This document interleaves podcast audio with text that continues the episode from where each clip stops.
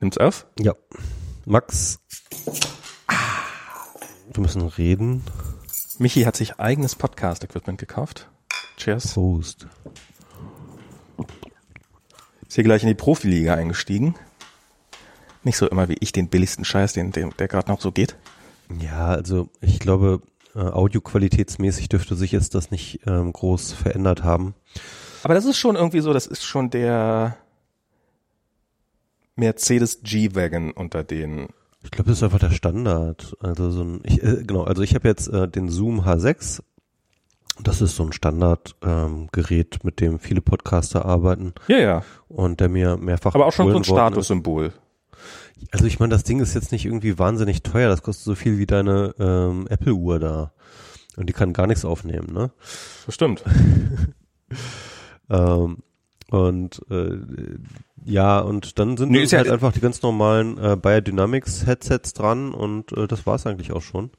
Also es ist jetzt ähm, klar, es ist eine Investition, aber ähm, ich mache ja irgendwie äh, immer wieder viele Podcasts und das Geile ist, daran kann man jetzt ja auch vier Headsets ran tun, ne? Wird hier gerade von den Katzen untersucht. Genau. Ich glaube, du willst, du solltest als Brücke über äh, Dings. Wir sind hier gerade bei einem guten Freund von mir, ähm, äh, wo ich die Katzen gieße. Übertragen Katzen eigentlich Corona? Ähm, nur bei Leuten, die sie nicht mögen. Okay. Aber sie scheint jetzt zu mögen. Hm. Hm, interessant. Menschenskinder, das war ja, das ging ja schnell, Ja, dass ich die hier. ist sehr zutraulich auf jeden Fall. Die andere ist äh, sehr viel scheuer. Ähm, aber die ist immer, die will immer gleich Freundschaft schließen. Offensichtlich. Hallo Katze. Wie heißen die denn? Äh, ich weiß also nicht. wirklich. Du machst wirklich nicht mehr als die gießen, oder? Das sind, das sind Katzen. Die, die, heißen, die, die hören eh Die nicht, brauchen wenn keine ich, Namen, das stimmt. die, die hören eh nicht, wenn ich deren Namen rufe. Ähm, Ah. Aber man ruft ihn trotzdem manchmal, wenn sie dann weggerannt sind. ja? Nee, die rennen ja nicht weg. Also ich äh, oh, sorge dafür, dass sie nicht wegrennen. okay. Ähm, genau, also wir sind jetzt hier ähm, anders ausgestattet und ähm, genau, also sind vier, wir können jetzt sozusagen zwei Gäste haben Mhm. und äh, das alles auf einen, äh, mit einem Gerät abfrühstücken. Äh, frühstücken. und wir haben ja, du, du hast ja auch zwei Headsets, ich habe zwei Headsets Genau. und dann kommen wir auf vier Headsets. Das ist eigentlich ziemlich geil. Wenn Corona vorbei ist, können wir dann auch prompt noch zwei Gäste dazu einladen. Genau. Oder sehr, sehr lange Kabel kaufen. Für Social Distancing. Ja, genau. Nee, und ähm, jetzt probieren wir das erstmal aus. Finde ich gut. Ich habe heute mit einem Kollegen haben wir, also wir haben ähm, so distanziertes draußen Treffen mit Kollegen gemacht. Und ähm, mit einem Kollegen habe ich mich unterhalten, der war total leise die ganze Zeit, was einem halt per Zoom nicht auffällt, weil er da direkt am Mikrofon sitzt. Und wenn man zwar denkt, das liegt an der Hardware, macht man ein bisschen lauter, macht er ein bisschen lauter und dann geht alles. Ist schon eigentlich ganz praktisch, dieses, dieses, also ich weiß gar nicht, wer dieses Vor-Ort-Meeting, ich weiß nicht, wessen Idee das war. Ja. Dieses Face-to-Face, das ist irgendwie, Ach, du warst irgendwie draußen, ne? Habt ihr euch irgendwo in einem Café getroffen? Oder? genau. Genau. Und, und war gut? Die anderen Leute zu treffen war gut. Das Café war so, das Wo war, wart ihr? äh, ich weiß nicht, ob ich, soll ich hier, soll ich hier ein Restaurant, soll ich hier ein Café bashen? Why not? Also das heißt Cozies und das ist am Boxhagener Platz. Und die Bedienung war super passiv-aggressiv. Das ist Berlin hier? Ja, ja, aber die, die, mocht, die mochte offensichtlich nicht, das, also das war schon noch mal eine, eine, eine, eine Stufe weiter. Die mochte es offensichtlich nicht, dass wir da mit Laptops sitzen und hat auch irgendwie am Anfang hat sie gesagt, ja, so normalerweise ist ja hier mit Laptops, also der Laden war leer, wir waren wirklich die einzigen Leute da. Ähm, ja, normalerweise ja mit Laptop nur hier vorne am Stehtisch, aber heute machen wir mal eine Ausnahme so. Okay, dann macht er eine Ausnahme, sehr gut. Dann bestellen wir mal und so. Aber dann, dann war es offensichtlich, wäre jetzt meine Vermutung, war es ja auch nicht so ganz recht, dass wir diese Ausnahme auch dann tatsächlich nutzen und nicht sagen, oh, diese Ausnahme, mit der wollen wir gar nichts zu tun haben. Und, ähm, und dann wurden immer mehr so kleine Hürden eingebaut. Also zuerst musste man alles immer sofort bezahlen. Und Weil kann man ja nicht trauen. ne? Die Leute mit den Laptops, die, mit den Laptops, die hinten drin sitzen, die, die, die, die, die flüchten ja wegen fünf Euro aus dem Fenster. Ähm, und so, so und und das war und dann kam noch einer an, der hatte dann den Kaffee gemacht, also der quasi der der hat uns den dann noch gebracht und er hat sie hat noch und das macht den Eindruck, als ob ihm das super unangenehm wäre, hat hat uns dann noch so ja, ich soll, muss leider sofort abkassieren, so so so, also als ob das auch definitiv nicht normal ist, dass man da sofort abkassiert und so. Und und dann war das die ganze Zeit so immer so so ähm, sofort bezahlen und sowas. Und dann habe ich so, ja, ich mache mit Karte, ich komme gleich. Und dann habe ich das halt ich meine, ich, ich kann das Spiel hier aufspielen. Ich, also passiv-aggressiv, wenn ich eins kann, dann passiv-aggressiv. Also die ganze Zeit dann so, ja, ja, ich komme gleich. Also so super freundlich halt so und so. Und die jedes Mal, wenn sie wieder in die Nähe so, aber ähm, sie hat noch nicht bezahlt, oder? Ja, ja, ich komme gleich, ich komme gleich. Und dann bin ich dann irgendwann beim Gehen, bin ich halt nach vorne gegangen. Dann, du dann einfach rausgehen so. Und dann und, sich, noch, und, und, sich, und sich noch, und sich noch mal erinnern lassen. Also sie wollten doch noch zahlen. Ach ja, stimmt. Mach ich, ich komme gleich. ich komme gleich. Moment, ich muss da nur kurz dort um die Ecke. Ich muss, ich muss, da ist noch ein Freund, dem muss ich Hallo sagen. Und dann wollte ich so beim Bezahlen, wollte ich eigentlich nochmal sagen, so, ähm, so, war irgendwas? Haben wir irgendwas falsch gemacht, so nach dem Motto? Aber dann hat sie so, wollte ich mit Karte bezahlen, so, ja, Karte erst ab fünf Euro. Das waren halt vier Euro achtzig oder so. Da ich, okay, fuck yourself. Also leicht, leichter kann man sich nicht ums Trinkgeld bringen. Das ist wirklich. Und, und, und, die, die, und dann hat jemand zwischendurch, hat dann auch jemand nachgeguckt, so deren Bewertung ist halt ähm, sehr, sehr viele Fünf-Sterne-Bewertungen, dann halt so langsam, langsam runter und dann nochmal sehr, sehr viele Ein-Sterne-Bewertungen. Also nicht ansatzweise so viele wie Fünf-Sterne-Bewertungen, aber wir waren offensichtlich nicht die Einzigen, die da negative Erfahrungen gemacht haben. Und ich erinnere mich noch, als wir mal hier in Berlin waren, haben wir da in der Nähe gewohnt und waren darum öfters mal in diesem Café. Und ich war da irgendwann mal mit Diana, waren wir mal frühstücken. Und Diana ist immer super, also nicht, also die hat das einfach, die achtet immer drauf, was so so, also die kann überhaupt nicht ab, wenn Kellner irgendwie jeder Gang extra und sowas, weißt du, so diese Sachen. Die ist halt so, so ziemlich gut organisiert. Die hat ja auch Eventmanagement lange gemacht und so. Und wenn halt irgendwie ein, eine Bedienung unorganisiert ist, dann, dann, dann, dann, dann, dann wird die, wird die fuchsig. Und, ähm, und in dem Fall war das so, dass wir da saßen, wir saßen direkt am Eingang. Es ist ungefähr alle 20 Sekunden eine Bedienung bei uns vorbeigekommen. Bei uns türmte sich von unseren Vor, von den Vorgästen das Geschirr auf den Tisch, also wirklich türmte. Und wir haben dann, ich weiß nicht wie lange, eine Viertelstunde da gesessen und haben einfach nur beobachtet, wie keiner auf die Idee kommt, mal dieses Geschirr mitzunehmen, dieses Dreckgeschirr, was da die ganze Zeit rumsteht. Na, auch nachdem sie dann unsere Bestellung aufgenommen hatten, so, nee, das blieb dann alles so stehen und so, das war auch so. Das ist ein interessantes Konzept, Leuten dabei zuzuschauen, wie sie Dinge nicht tun. Ja. ich habe neulich ging auf Twitter rum so ein Video, ich weiß fast nicht, ob es gestellt war. Das war halt eine Frau, die fuhr an die Zapfsäule ran und wollte tanken und stieg dann aus dem Auto aus, lief ums Auto rum, ging zur Zapfsäule. Oh, der Einlass ist ja auf, dem, auf der anderen Seite. Und also hat sich halt an die falsche Seite von der, von der Zapfsäule gestellt. Und das ganze Video geht nur, wie sie drei oder vier Mal versucht, immer wieder das Auto umparkt, aber immer wieder an der falschen Seite von der Zapfsäule steht. So einmal, einmal rumfährt, dann wendet sie einmal, fährt an die andere Seite, an die Zapfsäule ran und bin jetzt schon dreimal um diese Zapfsäule gefahren. Aber es ist auch, das, das Lustige ist auch, sie steigt auch jedes Mal aus, also das ist das, äh, also die, der, der, der, der Tank ist auf der Fahrerseite. Das heißt, sie läuft jedes Mal, wenn sie, äh, wenn sie gucken gehen will, läuft sie wieder dran vorbei. Mhm. Aber sie kommt auch nicht einmal auf die Idee, so also das ist wirklich irgendwie und und das ist und die und, und du siehst halt diese Leute, die die klingen relativ so oh no, she's doing it again. Also die so, so richtig so empathisch so mitfühlen und dann sind sie irgendwie nochmal, dann am, ganz am Ende geht er nochmal hin und sagt ihr nochmal Bescheid und dann kriegt sie es irgendwie, dann, dann, und wo sagen sie so richtig so, yeah, she got it, she got it. Ich frage mich, ähm, ähm, ob solche Leute dann vielleicht einfach als Kinder diese Bauklötze nie benutzen, äh, also die, die, wo so, so, so Bauklötze in so verschiedene Formen reinpassen äh, müssen. Also ob sie dieses Spiel als Kind nicht gemacht haben. Es gibt ja Zivilisationen, die, äh, die kein Links und Rechts haben. Mhm. Sondern, also wir, wir haben ja so ein Ich. Nord, Nord und Süd haben die dann aber halt die, die, also es gibt so, so Die haben absolute Systeme und nicht genau, so, so ja. relativ, also so quasi egozentrische Systeme oder wie auch immer man die jetzt nennen will. Mhm.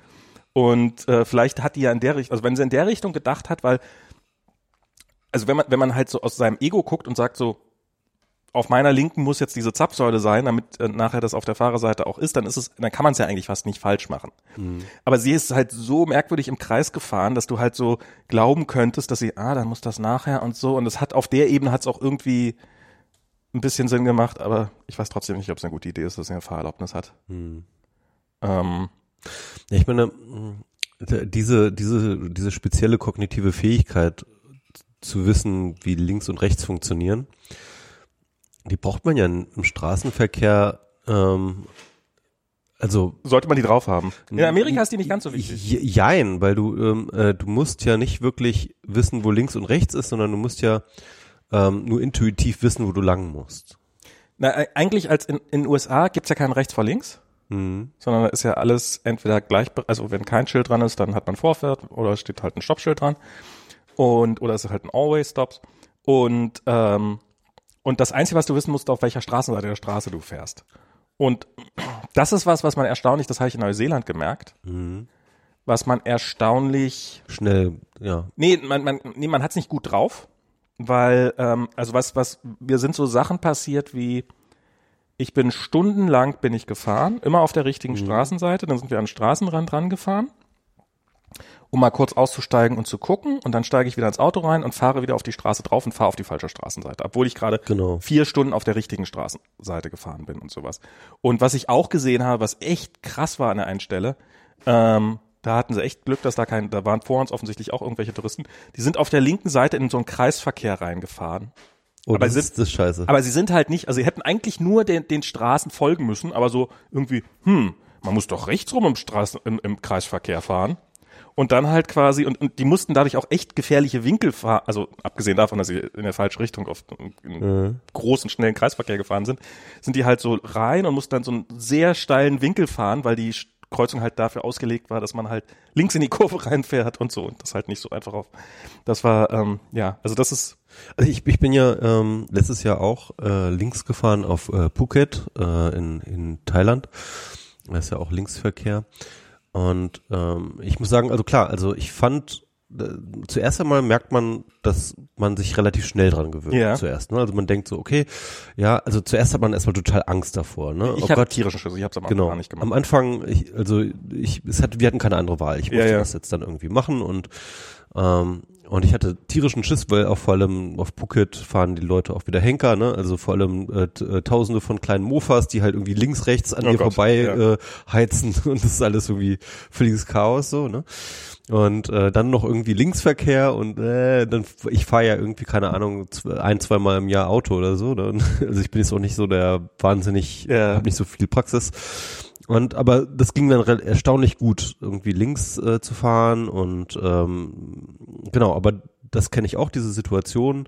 Ähm, man hat gerade eine Pause gemacht und dann äh, fährt man wieder los und dann intuitiv fährt man wieder auf die äh, äh, rechte Seite Mhm. und ähm, und dann äh, hatte ich Gott sei Dank immer Tintin, die sagte, nein, du musst links fahren und so. Also in dem Fall, wo ich meistens habe ich es auch hingekriegt, das war dann in dem Moment, in dem ich kognitiv noch irgendwie anders überladen war. Also was in dem Fall, in dem ich jetzt, an den ich jetzt konkret denke, ist halt, da waren wir, ah, guck mal, da hinten ist noch eine schönere Stelle, wo man gucken kann. Na, dann fahre ich mal rasch darüber und war quasi im Kopf schon wieder beim Abbiegen an der nächsten, also weil das war dann irgendwie 20 Meter weiter oder 30 Meter weiter, war dann so die nächste Stelle, wo man einen schönen Blick hatte. Und dadurch war ich schon im Kopf und bin dann halt noch kurz diese so, so und hab, hatte die Straße eigentlich gar nicht ein. Wenn ich so dran gedacht habe, ah, ich fahre jetzt auf die Straße drauf, habe ich es meistens relativ gut hingekriegt. Aber ja, ist halt, man gewöhnt sich. Wie, wo, auf welcher Seite war der Blinker und welcher Seite war der? Genau, das, das war nämlich das viel Schlimmere. ähm, also, äh, also nämlich Blinker und ähm, Scheibenwischer sind Ja. halt auch vertauscht. Ne? Das ist nicht automatisch. In Großbritannien sind die Blinker und Scheibenwischer nicht vertauscht. Okay. Also da sind sie auf der gleichen Seite wie bei uns. Aber in Japan und dann wahrscheinlich auch in den anderen asiatischen Ländern ist es vertauscht. Und in Neuseeland ist es auch vertauscht. Also bei mir war es jedenfalls vertauscht und das war viel schlimmer, weil ich, da habe ich mich nie dran gewöhnt. Genau. Immer wenn ich irgendwo links abbiegen wollte, ähm, äh, irgendwo abbiegen wollte, halt immer der, der Scheibenwischer so. Und das eine Mal, wenn du einen Scheibenwischer brauchst, natürlich machst du einen Blinker an. genau. Das, das, das war wirklich so. Ah, äh, Tintin hat sich jedes Mal kaputt gelacht. Hm, Naja, jedenfalls, äh, das war, das war viel schlimmer irgendwie als das Linksfahren. ähm, und das war auch echt krass. Also dann, ähm, Genau, dann gab es diese eine echt enge Straße, ähm, das war so eine so eine Art Schleichweg, äh, wie man ähm, besser in die Stadt kommt und so. Und da sind wir halt mal lang gefahren und äh, da fährst du dann halt sozusagen, musst du in so eine ziemlich enge Gasse reinfahren, die dann halt auch gleich so super steil nach oben geht. Ne? Mhm. Und das allererste Mal, als ich das halt mache, so, also du musst halt erstmal sozusagen rechts abbiegen, oh was ja sozusagen beim Linksverkehr dann eben das entsprechende Linksabbiegen ist, was halt sehr yeah. sowieso schon krass ist mit irgendwie einer fünfspurigen Straße oh und Gott, was ja, weiß ja, ich so. Und dann fährst du halt von sozusagen rechts abbiegen in diese kleine Gasse rein, die dann auch noch super steil ist und in dem Moment kommt halt erst einmal ein riesengroßer Laster runtergeschossen über auf äh, genau das ist dann auch direkt aus so einer Kurve raus, ne? Und der kommt mir dann ich komme so Wahrscheinlich hat er noch kaputt, kaputte Bremsen. Genau, und, und äh, das war so mein erster Erlebnis. Das war so ein Schock, so ah, voll irgendwie sozusagen mitten an diesem Anstieg, wo ich gerade drin bin, erstmal auf die Bremse steigen und diesen Laster an mir vorbeilassen. Ah, das war so, ach, das war, da war ich, äh, da war ich ein bisschen aufgewühlt danach. Aber es ging dann auch. Also ist alles gut gegangen, kein Unfall und so weiter. Offensichtlich. Toi, toi, toi. Ansonsten könnte man hier nicht deinen Zoom H6 ausprobieren. Obwohl, was, muss ja nicht gleich. Ja, also, nee, es war alles gut. Ach ja. Mm. Ah. Meinst du, wir können nochmal reisen in diesem Leben? Das ist eine gute Frage. Ähm, das ist, äh, wir, wir planen, wir haben jetzt, wir haben jetzt unseren Urlaub geplant. Ach, ihr macht jetzt, ja? Ähm, naja, Ende, Ende des Monats machen wir, fahren wir für eine Woche nach Bayern äh, zu, zu die, in, in die Nähe von Dianas Schwester, also nicht dahin, weil eben auch wegen Abstand, aber auch so zum einen, weil halt damit äh, Dianas Mutter, die halt Kolja jetzt seit, ich weiß nicht wann, naja, so, so lange ist es noch gar nicht, weil die waren gerade noch, kurz bevor es mit Corona losging, waren sie glücklicherweise nochmal da, aber die das äh, Enkelkind natürlich sehr vermisst. Und die wir jetzt nicht nach Berlin holen wollten, weil dann wüssten, also haben dann halt auch so, dass dann, dann würden die bei uns zu Hause sitzen und sowas, das wäre mir dann alles ein bisschen zu, zu viel. Ich bin sowieso nicht so der Sozialste, aber das wäre mir dann halt auch ein bisschen so, gerade mit, mit, mit dem, mit dem Infektionsrisiko, ähm, wäre mir schon ein bisschen, bisschen zu viel. Und darum fahren wir jetzt da nach Bayern runter und wo halt Diana Schwester wohnt. Und dann hat Kolja jemand, mit dem er spielen kann. Und da in dieser Ecke von Bayern gibt es im Wesentlichen sehr, sehr viel Platz. Insofern ähm, können wir uns da auch alle schön social distancen und so. Und dann fahren wir da eine Woche hin und ähm, das ist dann hoffentlich nett. Und übermorgen fahre ich dann jetzt noch zu der Beerdigung von meinem Opa, die, die jetzt mal stattfindet. Oh. Der war ja das, äh, hatte ich das erzählt hier? Der, ich glaube nicht. Der ist, ähm, also er ist knapp 90 oder 90 ist er jetzt gewesen. Und äh, war jetzt auch durchaus zu erwarten, dass das jetzt, äh, dass das, aber ähm, der konnte halt nicht beerdigt werden wegen Corona. Hm, was haben sie gemacht? Ihn auf Eis gelegt? Nee, der ist äh, eingeäschert.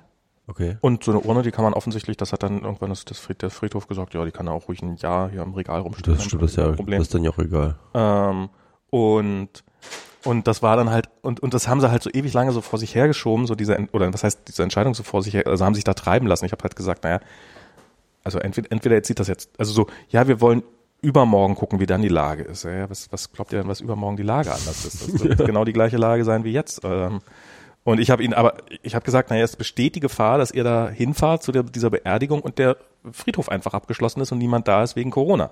Und dann seid ihr da nach Chemnitz äh, quasi umsonst gefahren. Und es war zwar auch eine große Trauergesellschaft und ich würde euch raten, das zu verschieben. Und probieren, das Heft in die Hand zu kriegen und sozusagen da nicht irgendwelchen ähm, Ungewissheiten ausgewiesen zu sein und sowas. Und im Zweifelsfall natürlich dann, ähm, wenn dann halt zu einer Beerdigung kommen ja gerne auch mal ältere Leute, ähm, die dann noch einem Risiko aussetzen im zusätzlichen. Und jetzt haben sie halt gesagt, jetzt machen sie es. Ähm, es gibt dokumentierte Events äh, von äh, Beerdigungen auf jeden Fall, Spreading Events. Genau, und dann muss man halt einfach, muss man, also auf dem Friedhof ist ja eh nicht so schwer, da einfach ein bisschen mehr Abstand zu halten.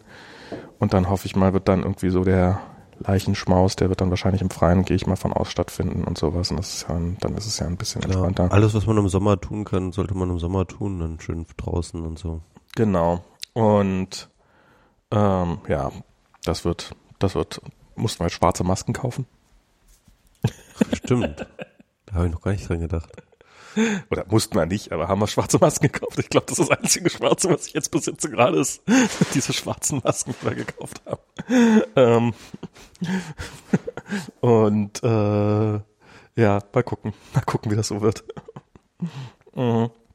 Naja, und ähm, ja, und Bolsonaro hat Covid-19. Juhu! Endlich mal eine gute Nachricht, ne? Also, ähm, Ich meine, wa- was, als was kann dieser Mann, wenn wenn dieser Mann schon zu sonst nichts dienen kann, wenigstens als schlechtes Beispiel oder als äh, warmes Ja. Beispiel. äh, ich, ich meine, so scheint ja bei Boris Johnson auch nicht wahnsinnig viel geholfen zu haben. Ne, also so die Corona-Lehre. Ich hoffe auch nicht auf den Lerneffekt bei ihm, um ehrlich zu sein. Ja, also meine einzige Hoffnung ist, dass er stirbt halt, ne? Also muss man schon so sagen. Ähm, der äh, äh, wohl ist es jetzt irgendwie, habe ich es gelesen, äh, dass als er gemerkt hat, dass er Corona hat, hat er tatsächlich eine Maske getragen. Ja, ja, ich habe ich hab vorhin auch ein Video von ihm gesehen, wo er eine Maske, also wo er quasi an die Presse getreten ist und äh, eine Maske hatte und dann hat er, wollte er offensichtlich nochmal demonstrieren, dass er unter der Maske nochmal und ist dann tatsächlich auch erstmal mehrere, also zwei Meter oder so zurückgegangen, bevor er dann die Maske so, guck mal, hier unter der Maske bin ich noch ganz normal und dann hat er die Maske wieder drüber gezogen. Der hat das schon plötzlich ernst genommen. Ja, ja, ja. Und der machte auch, wie ich fand, für seine Verhältnisse, äh, er wirkte zerbrechlich. Ich habe keine Ahnung, wie es, wie, wie es man, wie man es sagen. Vielleicht ist er auch äh, einfach geschwächt, weil ich meine, es ist ja, er scheint ja, ich, ich gehe mal davon aus, dass er nicht wegen kleinster Symptome sich hat testen lassen, sondern dass es da schon wirklich ernst gewesen sein muss. Und ähm, insofern bin ich mal gespannt. Ähm, aber ja, also, aber es, es, es gibt nicht vielen Leuten, bei denen es mir nicht leid tut, aber er ist definitiv einer davon. Also muss ich wirklich sagen, jemand, der, der so, also es ist so, es gibt, also ich, ja, Es gibt wirklich auch wenige Staatschefs, die ein größeres Arschlochpotenzial hat. Ich würde sogar sagen, dass ähm, er in Sachen Arschlochigkeit noch vor Trump kommt. ja, Und ähm, aber dümmer als Putin. ja, also äh, die meisten sind dümmer als Putin. Putin, ich halte Putin für einen total Definitiv. klugen, äh, schlauen Typen. Ähm, der, weißt du, der, der wird einfach jedes Jahr äh, reicher. Wahrscheinlich, wahrscheinlich ist er der reichste Mensch der Welt und, und Gibt's ja einige Theorien, ja. ja und ähm, Und Putin war schon auch schon vor Corona nicht doof genug in der Menschenmenge zu baden. ja und ich meine, der, der sieht das pragmatisch. Also für den ist der Populismus auch nur reines Mittel zum Zweck. Ähm, ich glaube, bei Trump und bei Bolsonaro ist es wirklich auch ähm, Lebensinhalt. Die sind so drauf. Ja. So. Und ähm, ja. Äh, Ich glaube, Putin ist halt wirklich so ein, so ein Machiavelli. So. Der hat einfach verstanden, wie das funktioniert mit dem Regieren. Und, ähm, und Ja. macht einfach eine knallharte äh, Machtpolitik so. Ne? Ja. Und wenn er dafür manipulieren muss und wenn er dafür lügen muss und wenn er dafür äh, Journalisten umbringen muss, dann muss er das halt Ist machen. das halt so, ja klar. So. Ja. ja. Ja, Psychopathen, oder?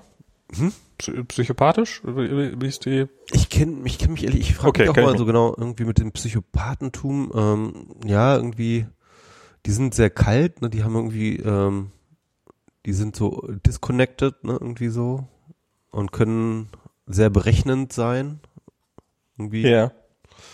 aber keine Ahnung, ob das auf Putin zutrifft, ich habe keine Ahnung, ich weiß Hm, nicht. ja.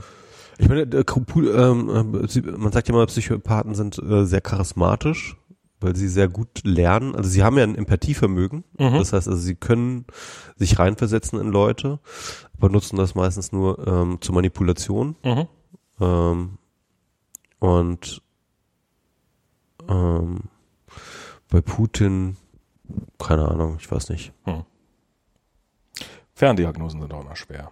Sowieso. Vor allem, kann- wenn man kein Psychologe ist. Man kann auch ein Arschloch sein, ohne irgendeine Krankheit zu haben. Oder wahrscheinlich die Ich allermeisten. Arschlöcher haben keine Krankheiten. Ich glaube auch, ich glaube auch.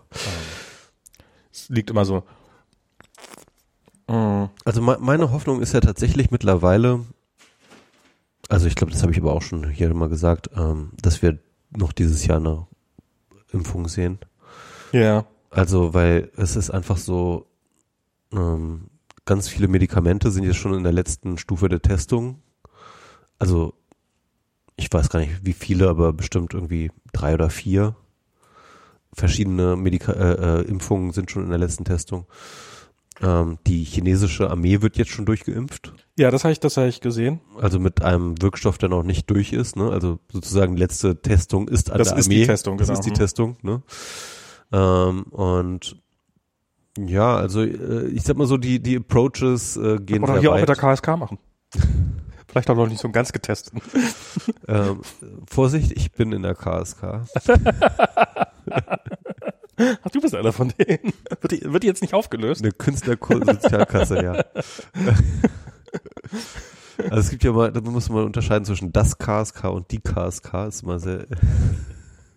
Die KSK ist, äh, ist die Künstlersozialkasse und der Ich stell mir das vor, so KSK mein- ist das äh, Kommando Spezial. Wenn sie versehentlich mal statt das KSK die KSK rufen und dann steht da plötzlich so ein Haufen kranker Künstler. Könnte lustig sein. Genau. Ähm, ja, ich, ich, ich, ich weiß nicht, mit dem Impf ich finde es ja im Augenblick, finde ich es ja nach wie vor eher beeindruckend, wie man, wie, wie, wie wir, also ich, ich habe so das Gefühl, dass sich immer deutlicher abzeichnet, so Masken helfen, draußen sein, solange es geht, hilft. Ähm, keine Großveranstaltung, Kontakte reduzieren einfach. Kontakte ne? reduzieren. Bleibt, macht Homeoffice, wenn es geht. So, und, und die, die Gesellschaften, die das so halbwegs auf die Reihe kriegen, denen scheint es auch erstaunlich gut zu gehen. Und die, die es nicht auf, auf die Reihe kriegen, denen geht's erstaunlich dreckig. Ja. ja. Und Wo- aber trotz, aber trotzdem, also gerade in den USA, ich meine, in, Tech, in Florida sind jetzt, da werden jetzt, werden jetzt die Krankenhausbetten und die ICUs und sowas knapp und die äh, Beatmungsmaschinen. In Texas sieht's auch ziemlich scheiße aus. Und aber trotzdem gleichzeitig, also so, so, dass dann äh, einige oft dabei sind, die immer noch von dem, also so, so, da kann man das Darwin-Prinzip wirklich so, das ist, die würden sich auch vor den Zug stellen und den Zug leugnen, wenn Trump den Zug leugnen würde. So, so, ähm, und ähm, was vielleicht die einfache Lösung für das Problem wäre. Ja, es ist wirklich interessant. Also, ähm, ähm, also sieht jetzt ja momentan so aus, als ob es auf jeden Fall, also, also die Gefahr für eine zweite Welle wird jetzt auf jeden Fall sichtbarer, fühlbarer.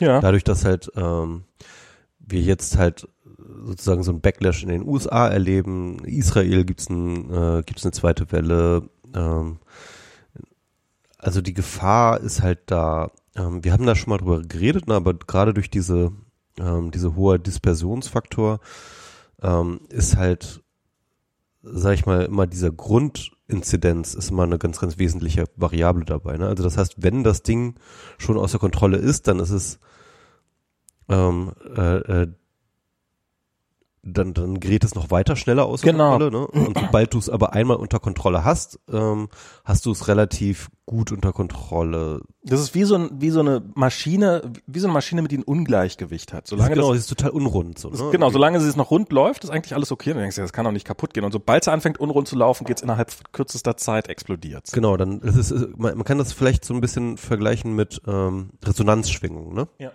Also so, du hast sozusagen eine Schwingung irgendwie und die ist einigermaßen ähm, konstant irgendwie und plötzlich ähm, gewinnt ähm, sozusagen ähm, tickt sich diese Schwingung auf die Eigenschwingung der ähm, äh, äh, der, der jeweilige Substanz aus und äh, plötzlich gerät das ganze System außer Kontrolle so ein bisschen, ja. Genau. Genau. Und ähm, also deswegen äh, die USA waren halt schon auf dem besten Wege. So, die waren also äh, man, man sieht es ja eigentlich. Ähm, das finde ich so interessant. Also an allen Ländern, ne? Also vor allem auch überall, wo es so eine frühe hohe Inzidenz gab, so sobald Maßnahmen getroffen wurden, Ja. ging die Kurve runter.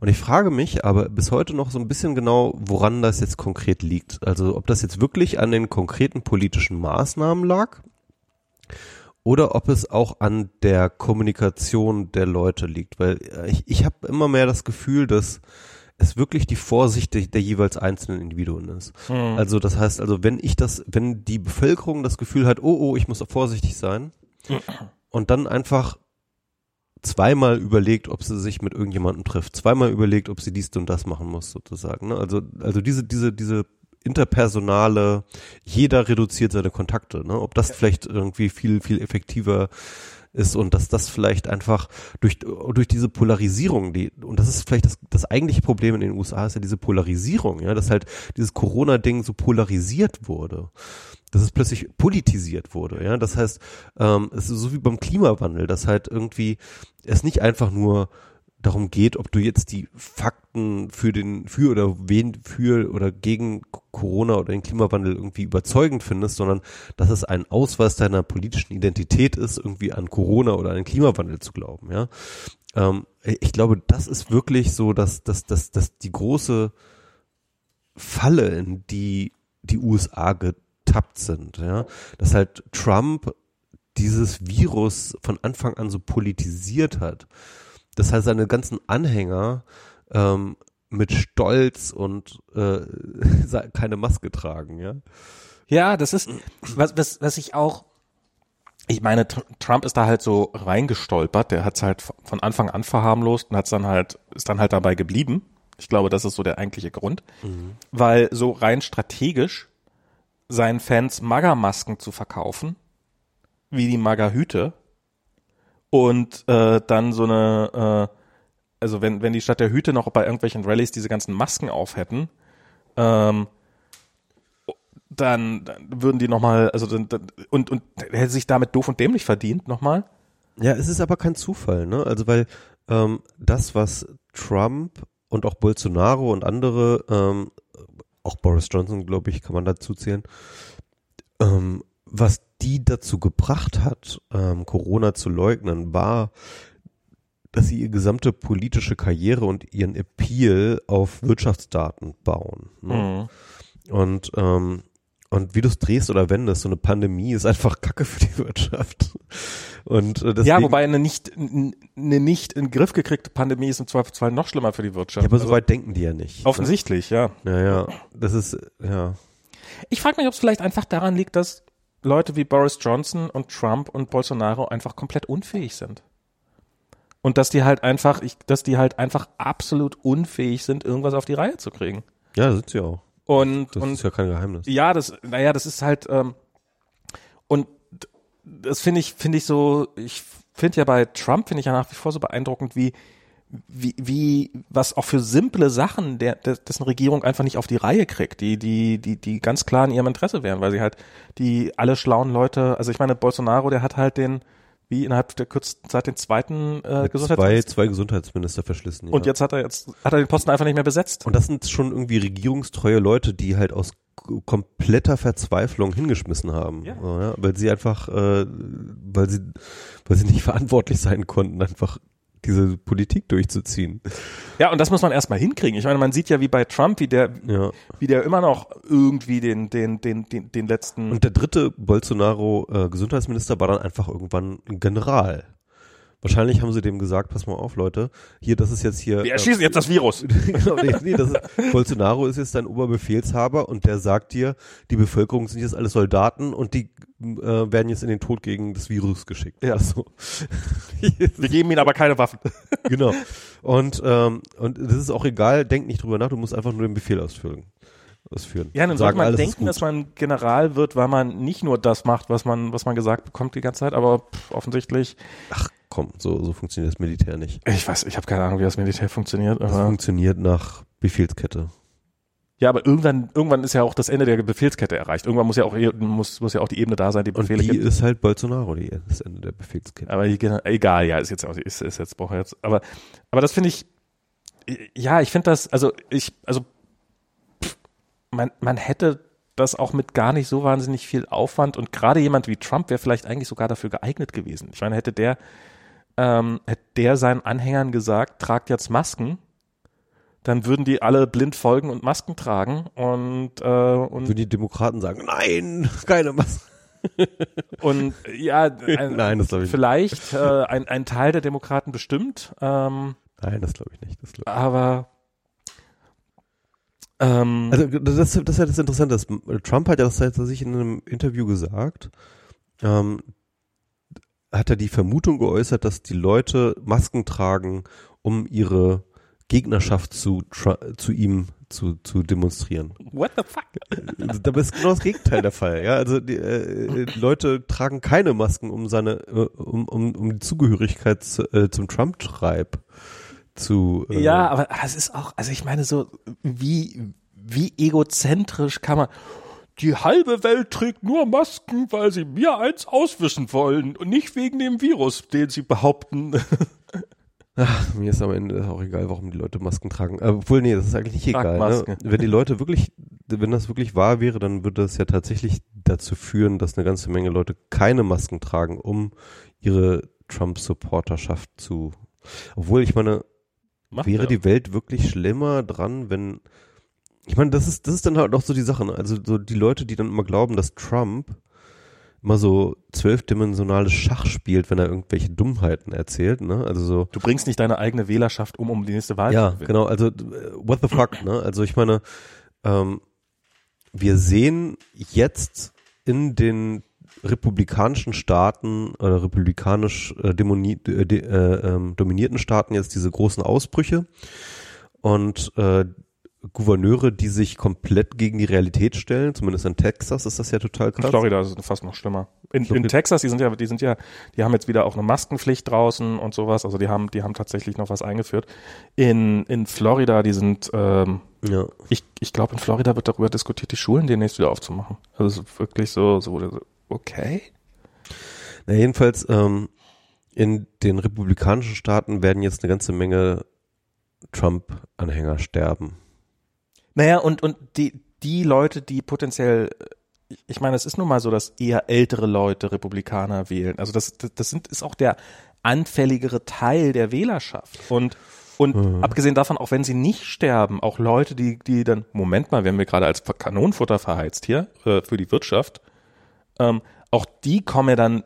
Aber bisher war es ja tatsächlich so, dass äh, es eine ähm, krass überproportionale Krankheit und Sterblichkeit von ähm, Minderheiten, insbesondere ja. Schwarzen, gab. Ne? Logisch, ja. Ähm, insofern Leute, die sich nicht aus, Leute, die sich nicht absichern können. Genau, und Leute, die im Zweifel halt auch eher demokratisch wählen. Das stimmt. Aber das ist, ähm, ja, das ist, ich glaube, das habe ich beim letzten Mal schon gesagt, wir sehen, wie äh, Corona langsam zu einer arme Leute-Krankheit wird. Halt Leute, die keine Wahl haben, kriegen sie, die halt arbeiten gehen müssen, die die Scheißdrops machen müssen. Wir können uns relativ einfach zurückziehen und das, ich glaube, das sieht man in den USA sehr, sehr deutlich, wo es halt eher, also es trifft halt Leute, die halt vermehrt im Krankengesundheitsbereich äh, Bereich arbeiten, also zum Beispiel Filipinos massenhaft, ähm, weil Philipp, die Philippinen, ähm, habe ich neulich mal so, eine, so, so ein YouTube-Video, Mini-Doku drüber gesehen, ähm, unfassbar viele, ähm, aus historischen Gründen unfassbar viele äh, ähm, Krankenhauskräfte in den USA stellen und gerne auch mal dann wegen Rassismus halt in Positionen, die man, also halt direkt diese Frontline, also die, die, die jetzt auch die harten Jobs machen müssen und die dann halt überproportional stark betroffen sind, auch selber. Philippinen war ja tatsächlich eine der wenigen echten Kolonien, die die USA je hatten. Quasi, ja. Zum, ähm, und und nachdem das Ganze dann vorbei war, haben sie angefangen, also was die halt, die Amerikaner haben da ähm, haben da auch ein bisschen Bildungssystem aufgebaut und haben dann auch angefangen, ähm, ähm, Krankenpfleger auszubilden. Da für die Insel. Und irgendwann, und das war halt auf Englisch, weil, das, weil die ganzen Materialien auf Englisch waren. Und irgendwann haben sie dann nach ein paar Jahren mal festgestellt, ah, Moment mal, ähm, dass, dass die Leute perfekt geeignet sind, um billige Arbeitskräfte in Krankenhäusern in den USA zu sein. Und dann sind die halt, sind die ähm, äh, haben die haben die auch spezielle Visa bekommen und sowas und sind dann relativ leicht reingekommen in die USA. Und ähm, dann halt auch am Anfang mit dem Versuch, die alle wieder zurückzuschicken, was dann wie wie so oft in der Geschichte halt nicht geklappt hat. Und dann sind die Leute dann natürlich heimisch geworden und so und sind dann auch da geblieben. Und dann irgendwann gab es dann auch mal so eine Diktatur da in, auf den Philippinen und weil die halt selber nichts auf die Reihe gekriegt haben, haben die halt weiter. Duterte ist jetzt auch nicht gerade ein super Demokrat, aber. ähm, und haben das dann, haben, haben dann weiter angefangen, diese, die, diesen Export an Menschen, an, an, weil die halt Geld zurückgeschickt haben und dadurch die Wirtschaft angekurbelt haben im eigenen Land, haben sie das dann weiter befeuert. Und darum ist das, es gibt sehr, sehr viele Filipinos in amerikanischen Krankenhäusern. Es gibt ja auch diese ähm, interess super interessante Doku ähm, The Cleaners. Ähm, da geht es um die ähm, ja, im Endeffekt die Leute, die so Social Media Moderation machen. Ähm, und zwar ähm, sind das Leute, die also so, so, so was Facebook halt, ne? Also Facebook hat zum Beispiel Ach so, ja, hm. ähm, äh, riesige. Werke von ähm, äh, dort auf in Manila, also in, auf den Philippinen in Manila, haben die halt ähm, ganz viele Subcontractors, ähm, die dort halt tatsächlich im Endeffekt Content-Moderation machen. Das sind im Endeffekt riesige Sweatshops von Leuten, die die ganze Zeit nur vom Rechner sitzen und klicken ja, nein, ja, nein, ja, nein, irgendwie bei äh, Millionen von Bildern gezeigt kriegen. Und ähm, die haben halt diese Doku gemacht, wo sie halt mit ganz vielen ähm, Leuten Interviews machen, die dort drin, äh, die da diesen Job gemacht haben. Und das ist auch interessant, weil das nämlich nochmal ein bisschen auch auf die philippinische Kultur eingeht. Denn die Philippinen sind ja ähm, christlich, ne? Aber die haben so ganz spezifisches oder ganz spezielle ja, Variante von Christentum irgendwie dort ähm, am Start ähm, die so dieses ähm, Martyrium, also wie, wie nennt man das irgendwie im Christentum, also die, die, diesen Leidensweg Jesu, ne, der ist halt für die ganz, ganz zentral. Und da gibt es tatsächlich zu Ostern, hat man bestimmt schon mal in der Tagesschau, Tagesschau gesehen, in den Philippinen lassen sich ja die Leute tatsächlich wie Jesus an Kreuze nageln. Oh, wow. Genau, und, ähm, und das ist wirklich so, eine, äh, so ein rituelles Ding. So an Ostern ähm, hunderte von Leuten irgendwie in Manila und also in, in, in, auf den Philippinen lassen sich wirklich an Kreuze nageln, um diesen Leidensweg Jesu nachzuvollziehen. Und diese Form des ähm, Opferbringens, ne? Mhm. Ähm, jedenfalls in der Doku wurde das so angedeutet, dass das halt auch ähm, im Endeffekt ähm, das macht sie halt auch zu diesen, zu so perfekten Leuten, auf die man sozusagen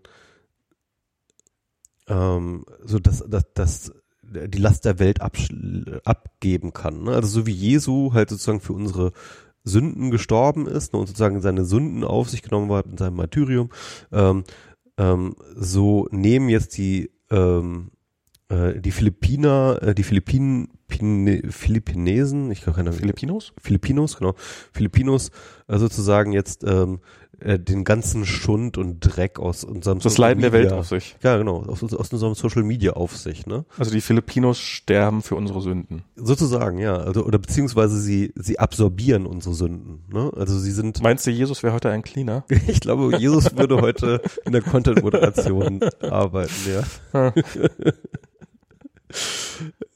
Äh, der Jesus-Algorithmus. Ähm, genau. Und ähm, das, das, äh, ich fand diese, diese Parallele irgendwie ganz interessant. Ne? Also das, ähm, ähm, da so ein christliches Ah, ja. Erlösertum drin zu machen. Ich habe neulich auch noch ein Doku gesehen, The Final Years of Majuro. Majuro, Majuro, ich weiß nicht, wie es ausgesprochen wird.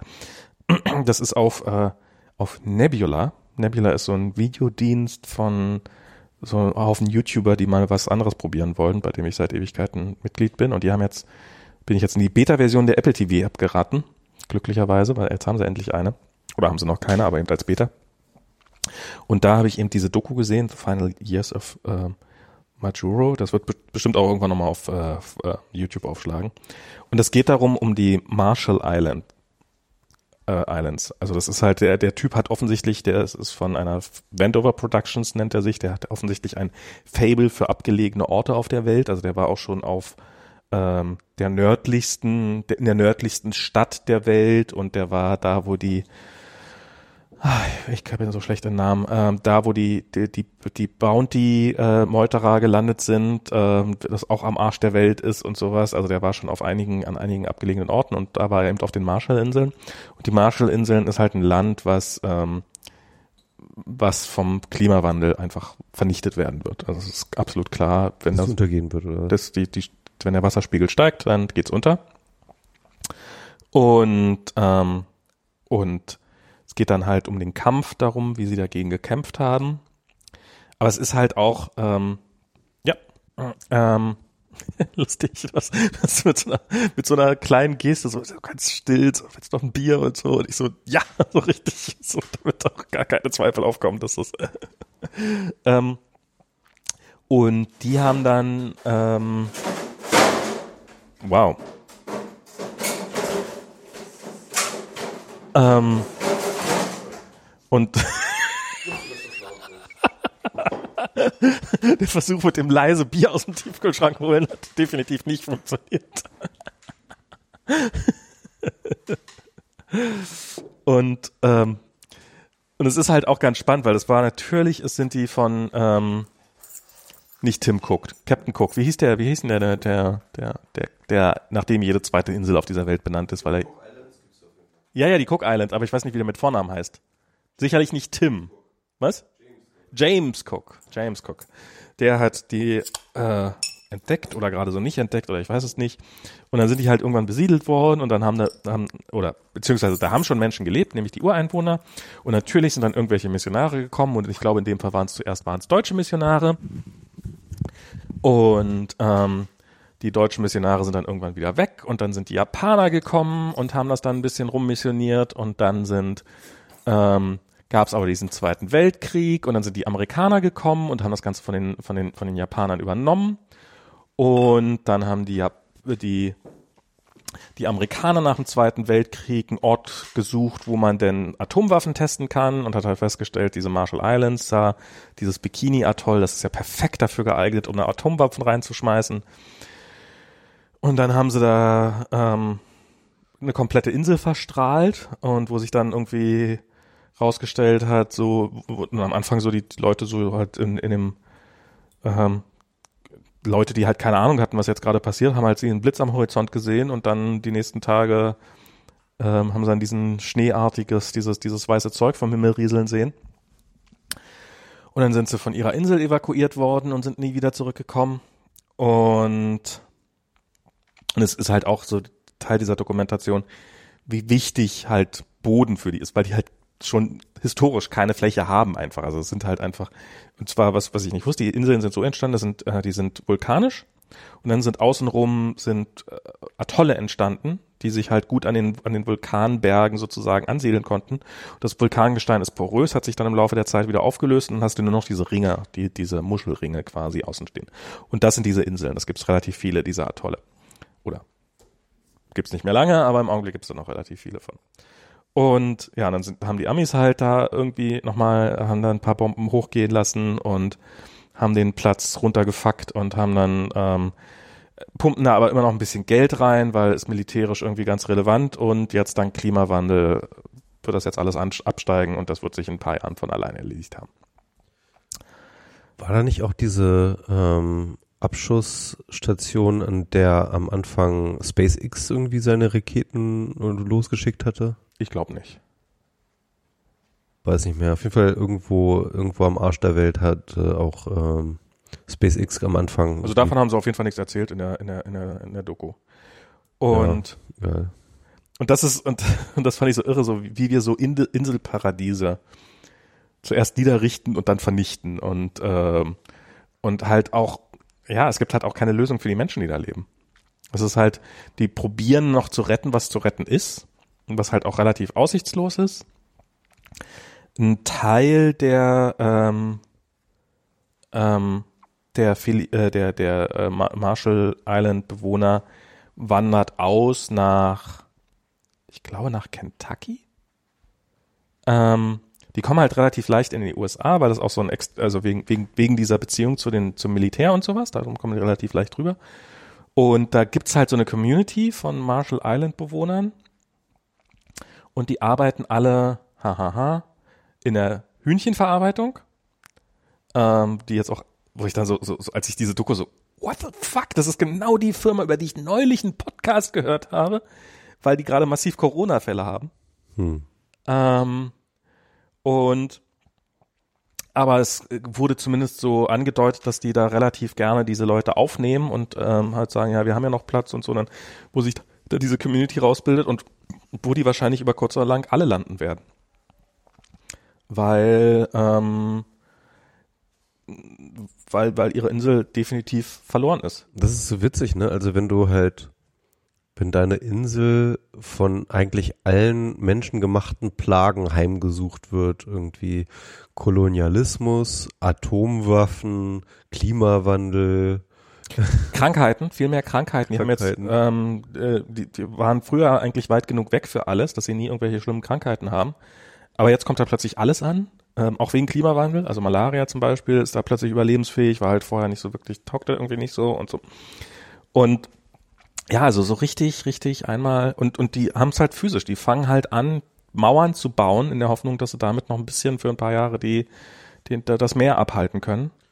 Ja, schau dir die Holländer an, ne? Die haben das ja auch. Ähm, Ja, aber die Holländer haben zwar zwei Rückzugsgeländer. Ähm, Ja. Also oder die haben die haben Boden, den sie draufschütten können wenigstens oder sowas. Das ist ähm, die haben halt das sind halt die Insel ist also du bist nie weiter als 150 Meter vom Meer entfernt oder irgendwie sowas. Also es ist wirklich so, so, ein, so ein, einfach so ein Ring und an einigen Stellen sind die Ringe nicht dick genug, dass eine, dass eine zweispurige Straße drüber fährt. Und, und das merkt man dann wohl auch, dass dann so ins Auto so klatscht der, der, der Ozean manchmal gegenklatscht, weil es was jetzt halt häufiger passiert als früher und so. Und es war eine, war eine sehr sehenswerte Dokumentation und äh, ging auch noch darum, wie sie damals das äh, Pariser Abkommen gekapert haben und auf ein anderthalb, weil für, für den Rest der Welt war halt immer zwei Grad Celsius, ist unser Ziel. Und die wussten halt, bei anderth- anderthalb Grad Celsius sind, sind wir vorbei. Also selbst wenn sich die Rest der Welt auf zwei Grad Celsius einigt, ähm, das ist für uns schon zu spät. Und dann haben die halt ähm, relativ clever ähm, da eine Initiative gestartet für diese anderthalb Prozent und haben dann damals auch das Klimaabkommen dahin gekriegt, ähm, dass das halt so gedreht worden ist auf anderthalb Prozent, was halt ein ähm, totaler Pipe Dream Wert war. Also es war, die meisten Leute hielten es für unrealistisch, dass sich die Leute auf zwei, also dass sich die Welt auf zwei Grad einigen kann, aber es war dann halt anderthalb Grad. Und aber das hat sich jetzt seitdem alles erledigt und ähm, ab- abgesehen davon hat sich herausgestellt, dass die anderthalb Grad ihnen auch nicht helfen. Und ähm, also das ist und an die anderthalb Grad halten, das hält sich auch niemand. Also Deutschland zumindest zum Beispiel hat jetzt beschlossen, dass sie es ja nicht mehr machen wollen. Genau. Und es ist jetzt einfach total, also es ist jetzt absolut klar, ist nur eine Frage, ob es zehn Jahre sind oder 30 Jahre, aber dass diese Inseln verloren sind, ist absolut unausweichlich. Und Wie viele Leute leben da? weiß ich nicht, glaube 40.000 ist so eine Zahl, die mir gerade im Kopf rumgeht, da kann sein, dass sie komplett falsch ist. Ähm, und aber es ist halt, du kriegst halt irgendwie mit, das sind, also das klingt, also es ist, ist immer so super abstrakt, aber das sind halt Leute und das sind halt Leute, die im Mittel, im, im, in der Mitte des Ozeans leben, also die, die, die haben auch nicht die Ressourcen wegzukommen oder sowas, die, das ist halt, das ist deren Heimat und die, die wird einfach im Meer versinken und und klar, die werden schon irgendwo in Kentucky hoffentlich relativ glücklich unterkommen, aber Carolina? Kann auch, ich glaube, war Carolina. Ir ir irgend, so ein, irgend so ein Staat, in dem man nicht unbedingt. Ja, aber bei Kentucky ist schon naheliegend an Hühner zu glauben, ne? Wegen Kentucky. Ja, aber das wird. Aber es war, ich Gibt's in Kentucky was anderes als Hühner? sollte, äh, gibt's in Carolina irgendwas? Nee, wenn es in Carolina war, dann Der North gibt's doch North Carolina oder und South Carolina. Irgend so ein Staat mit C oder K. Okay. Wird schon, wird schon, also ich, ich weiß es nicht mehr. War jetzt auch, sah jetzt auch so wie Flyover State aus auf den Aufnahmen. Die USA haben einfach viel zu viele Staaten. Ne? Also du, ich meine, muss man überlegen. Ne? Also es ist schon schwer genug, jetzt zum Beispiel die 16 Bundesländer aufzuzählen. Also Ja. da würde ich jetzt, glaube ich, auch schon scheitern. Ich bestimmt irgendwas vergessen. So, ja? Stell dir vor, du bist Schüler und dann musst du irgendwie 50 fucking Staaten äh, aufzählen können. Mhm. Und ähm, ganz ehrlich, ähm, da kann ich auch nachvollziehen, dass die äh, von dem Rest der Welt überhaupt nichts mehr wissen wollen. Weißt du, wenn du dir 50 Staaten merken musst, dann ist da kein Platz mehr für so Dinge wie Europa oder Asien oder so. Oder Afrika auch noch. Irgendwie so. Ja, wie, wie viele afrikanische Länder kennen wir schon? Also das, das, Ja, das ist auch eine. Wie Ähm, viele Länder gibt's überhaupt in Afrika? Ich weiß gar nicht. ja, niemand weiß das. Af Afrika ist doch ein Land. Niemand weiß Niemand, nobody knows. Niemand was. Also es, gibt, es gibt auch ein paar Entdecker, die, sind, die, die, die segeln da immer drum rum und suchen immer noch neue Länder. Die Afrikanesen, die wissen das eh nicht. Afrikanesen. Ähm, Ähm, nee, aber, aber ja, das ist, also, das ist auch wie ähm, ich halt, ich weiß ja, als ich bei Facebook angefangen habe, habe ich halt irgendwie ähm, so einen meiner ersten Tage da war ich mit irgendwelchen, habe ich mit irgendwelchen Indern Abend gegessen, die haben halt so, Germany, Germany, that's Europe, right? ja. ja, ich meine so. Ja, aber warum auch? Also ich meine, weiß ich irgendwelche indisch, kann ich irgendwelche indischen Provinzen allem, oder Staaten Deutschland ist halt so groß wie deren mittelgroße Städte so. Ja. ne? oder eben. Und ähm, und und man man denkt sich immer, dass alle, dass ja alle Europa und Deutschland kennen, aber das ist eigentlich auch sehr eurozentristisch. Stimmt, also ich glaube, gerade in Asien, ich war jetzt ja in, äh, in den letzten Jahren öfters mal in Asien, ähm, da gibt es schon, also da wird sich nicht wahnsinnig doll an Europa orientiert. Ne? Ein bisschen an den USA, glaube ich, aber Europa spielt da echt keine Rolle so. Ja, warum auch? Ja, also ähm, da kommt ja auch nichts Interessantes her. Ne? Ich habe gerade übrigens eine Doku gesehen über äh, K-Pop und wie das jetzt gerade so die Welt erobert. Ne? Ähm, ich ich finde das sowieso interessant. Also im Endeffekt ähm, diese ähm, kulturellen Einflüsse aus Asien. Im Endeffekt hat es ja so mit Manga und Sushi angefangen ne, aus Japan. Ähm, aber im Endeffekt geht das ja äh, schon so eine, eine ganze Weile weiter und, äh, und, und wird immer wichtiger und immer größer. Und ich glaube, das ist, äh, das sind auch so Vorboten. Das sind Vorboten von dem asiatischen Jahrhundert, das jetzt einfach ansteht. Ähm, und ich glaube, das merkt man, und- das merkt man auch, wenn man in Asien ist, ähm, dass dort, da gibt's viel Orientierung aneinander, da gibt's natürlich viel Orientierung an China, da gibt's natürlich viel Orientierung an, an Japan und an, ähm, und an vor allem Südkorea. Ähm, aber ähm, ja, Europa ist da so, also es spielt keine Rolle. Das ist, äh, ja, Ja, ist ja auch ist ja- auch nicht weiter verwunderlich. nee, nee. Also- was, was sollte man da auch schon, woran sollte man da sich da orientieren wollen? Also, Also es ist ja auch nicht mal, ist einfach selbst, also unabhängig jetzt von irgendwelchen Ego-Dingern oder sowas, sind einfach hier, hier in, der EU leben 300 Millionen Menschen. Das ist so viel wie wahrscheinlich mehr, ich glaube 500 Millionen oder so. Oder In der 400, EU? 400 Millionen. Ja, aber, aber auf jeden Fall ähm, China einem über eine Milliarde Menschen, ich ich Indien glaube, in über eine den Milliarde USA sind äh, 350 Millionen und ich glaube, in, den U in der EU sind 450 Millionen Okay, oder sowas. okay. Irgendwie sowas. Ich habe die genauen Zahlen gar nicht. Aber ich weiß auf jeden Fall, dass in der EU mehr Leute leben als in äh, USA. Menschen. Ja, Und in den USA sind so 350 noch, Millionen. mal gucken, wie lange noch. Weil wenn die Briten dann weg sind, dann fehlen Nee, die sind ja schon weg. Achso, die sind schon die rausgezählt. sind schon rausgezählt, ja. Die sind schon den raus. 54 Millionen? Ich glaube ja. Ja, sicher? Ja. Okay. Ähm, ja, ähm, und also das, das, ja, das sind halt, hier ist halt, also es gibt natürlich Sachen, die in Europa, wo vielleicht Europa noch maßstabgebend in der Welt ist, aber es sind halt nicht so irre viele Sachen und kulturell war das jetzt, ist das schon lange vorbei, dass Europa da, oder falls, falls es das jemals war, dass es maßstabgebend war, im globalen Stil, weil, ähm, und, und, und es sind halt hier relativ wenige Menschen im Vergleich zu anderen Kontinenten. Ich würde schon sagen, dass ähm, Europa ähm, Europa bis in die 2000er hinein ein wichtiger kultureller Bezugspunkt war, würde ich sagen. Weißt du? Ja, doch, ich würde schon sagen.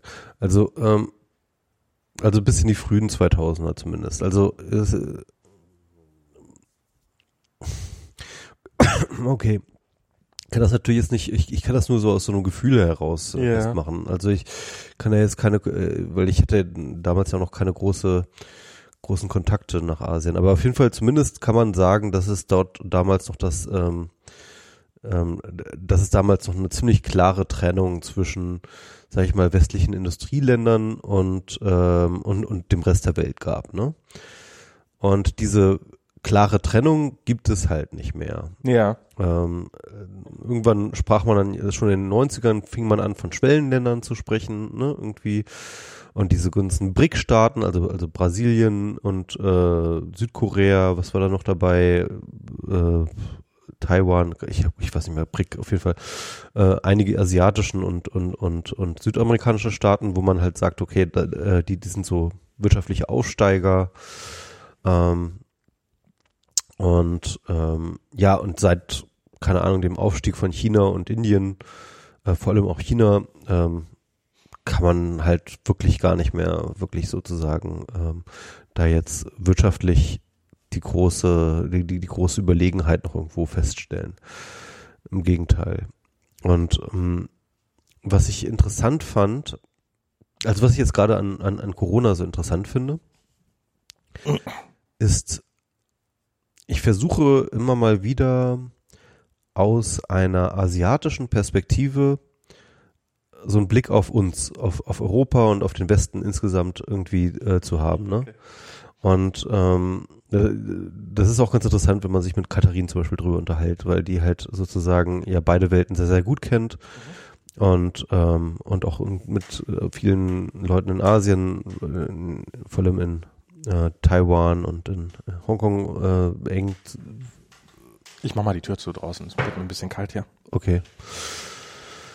Ähm, ist hier immer noch ganz gut in Kontakt und und ich glaube tatsächlich, dass die ziemlich entgeistert, also wirklich entgeistert, wirklich ähm, fassungslos auf Europa und vor allem auch USA schauen, was deren Corona-Response angeht.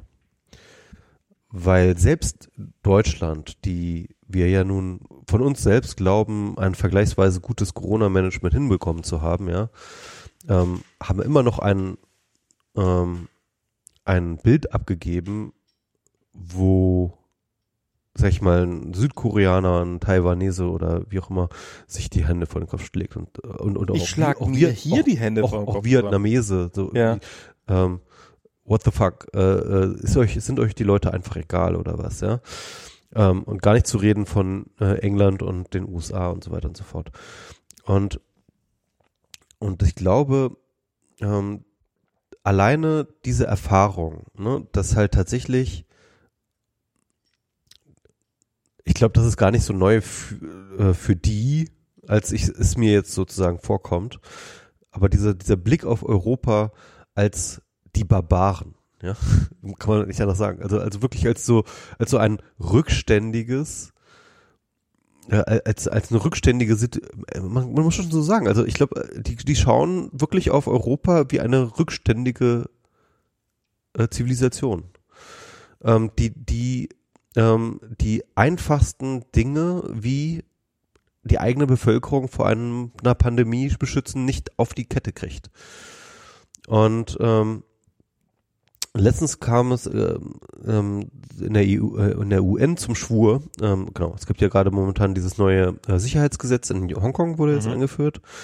Ähm, krasses Ding, irgendwie China im Endeffekt ist es jetzt das Ende von zwei Staaten, ein, ein, äh, äh, zwei, ein Staat, zwei Systeme. Ja, das ist jetzt ein System. Hm?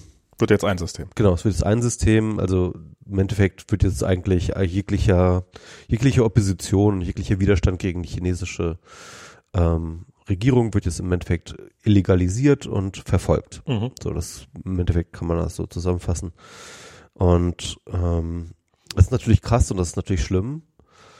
Und jetzt gab es tatsächlich ähm, im ich, was, was war das im Sicherheitsrat, der ähm, gab es eine Resolution dagegen. UN, was war das? Irgendwas mal von der UN, irgendein, irgendein Gremium der UN. Jedenfalls ähm, ähm, konnte man halt sehr, sehr, sehr gut sehen, an wer für und wer gegen dieses, hm. äh, diese Resolution war. Konnte man sehr, sehr gut sehen, wer für und wer gegen China ist. Und das war im Endeffekt sozusagen die gesamte westlichen Staaten ähm, waren ähm, für die Resolution mhm. und alle äh, und und die ganz ganz viele afrikanische und asiatische Staaten in erster Linie waren gegen dagegen und am Ende wurde sie auch abgelehnt.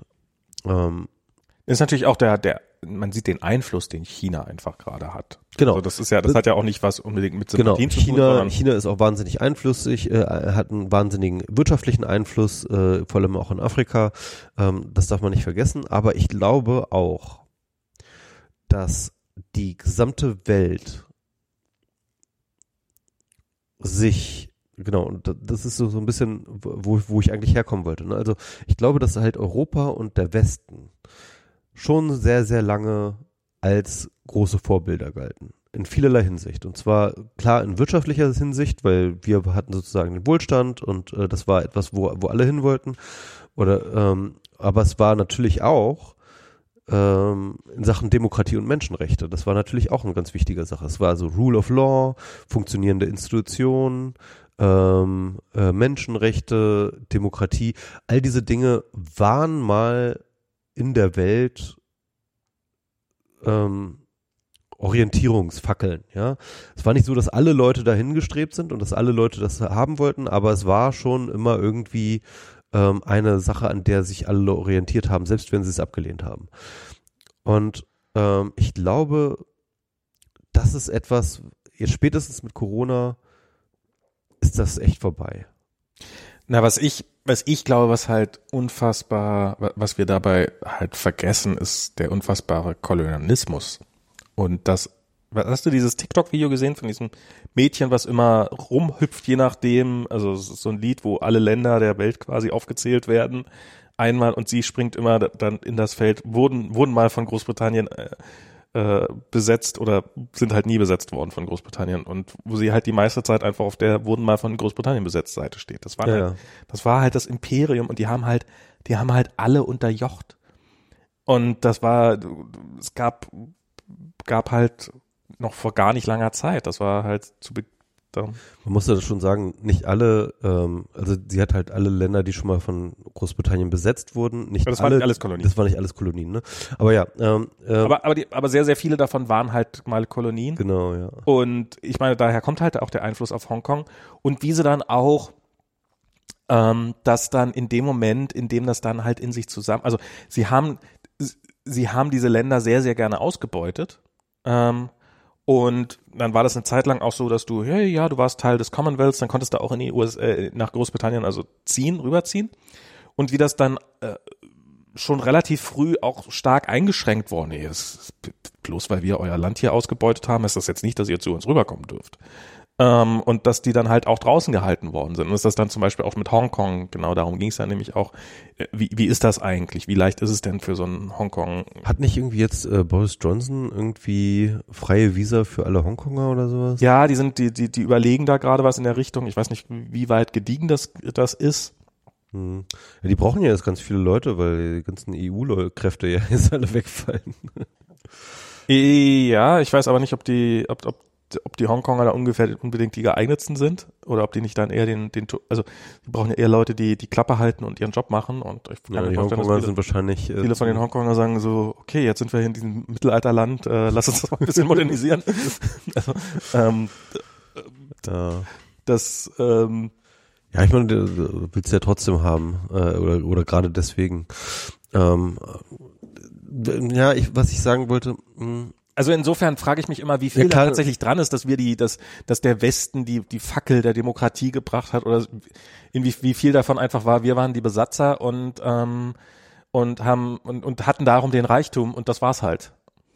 Und mhm. der Rest ist, ja, also ich, ich würde, äh, klar, also natürlich äh, spielt äh, die, die Geschichte des Kolonialismus da eine, eine große Rolle und auch so eine Vorprägung, sage ich mal, äh, von auch gerade durch die britischen äh, Kolonien mit den entsprechenden ähm, Institutionen, die sie da gemacht haben.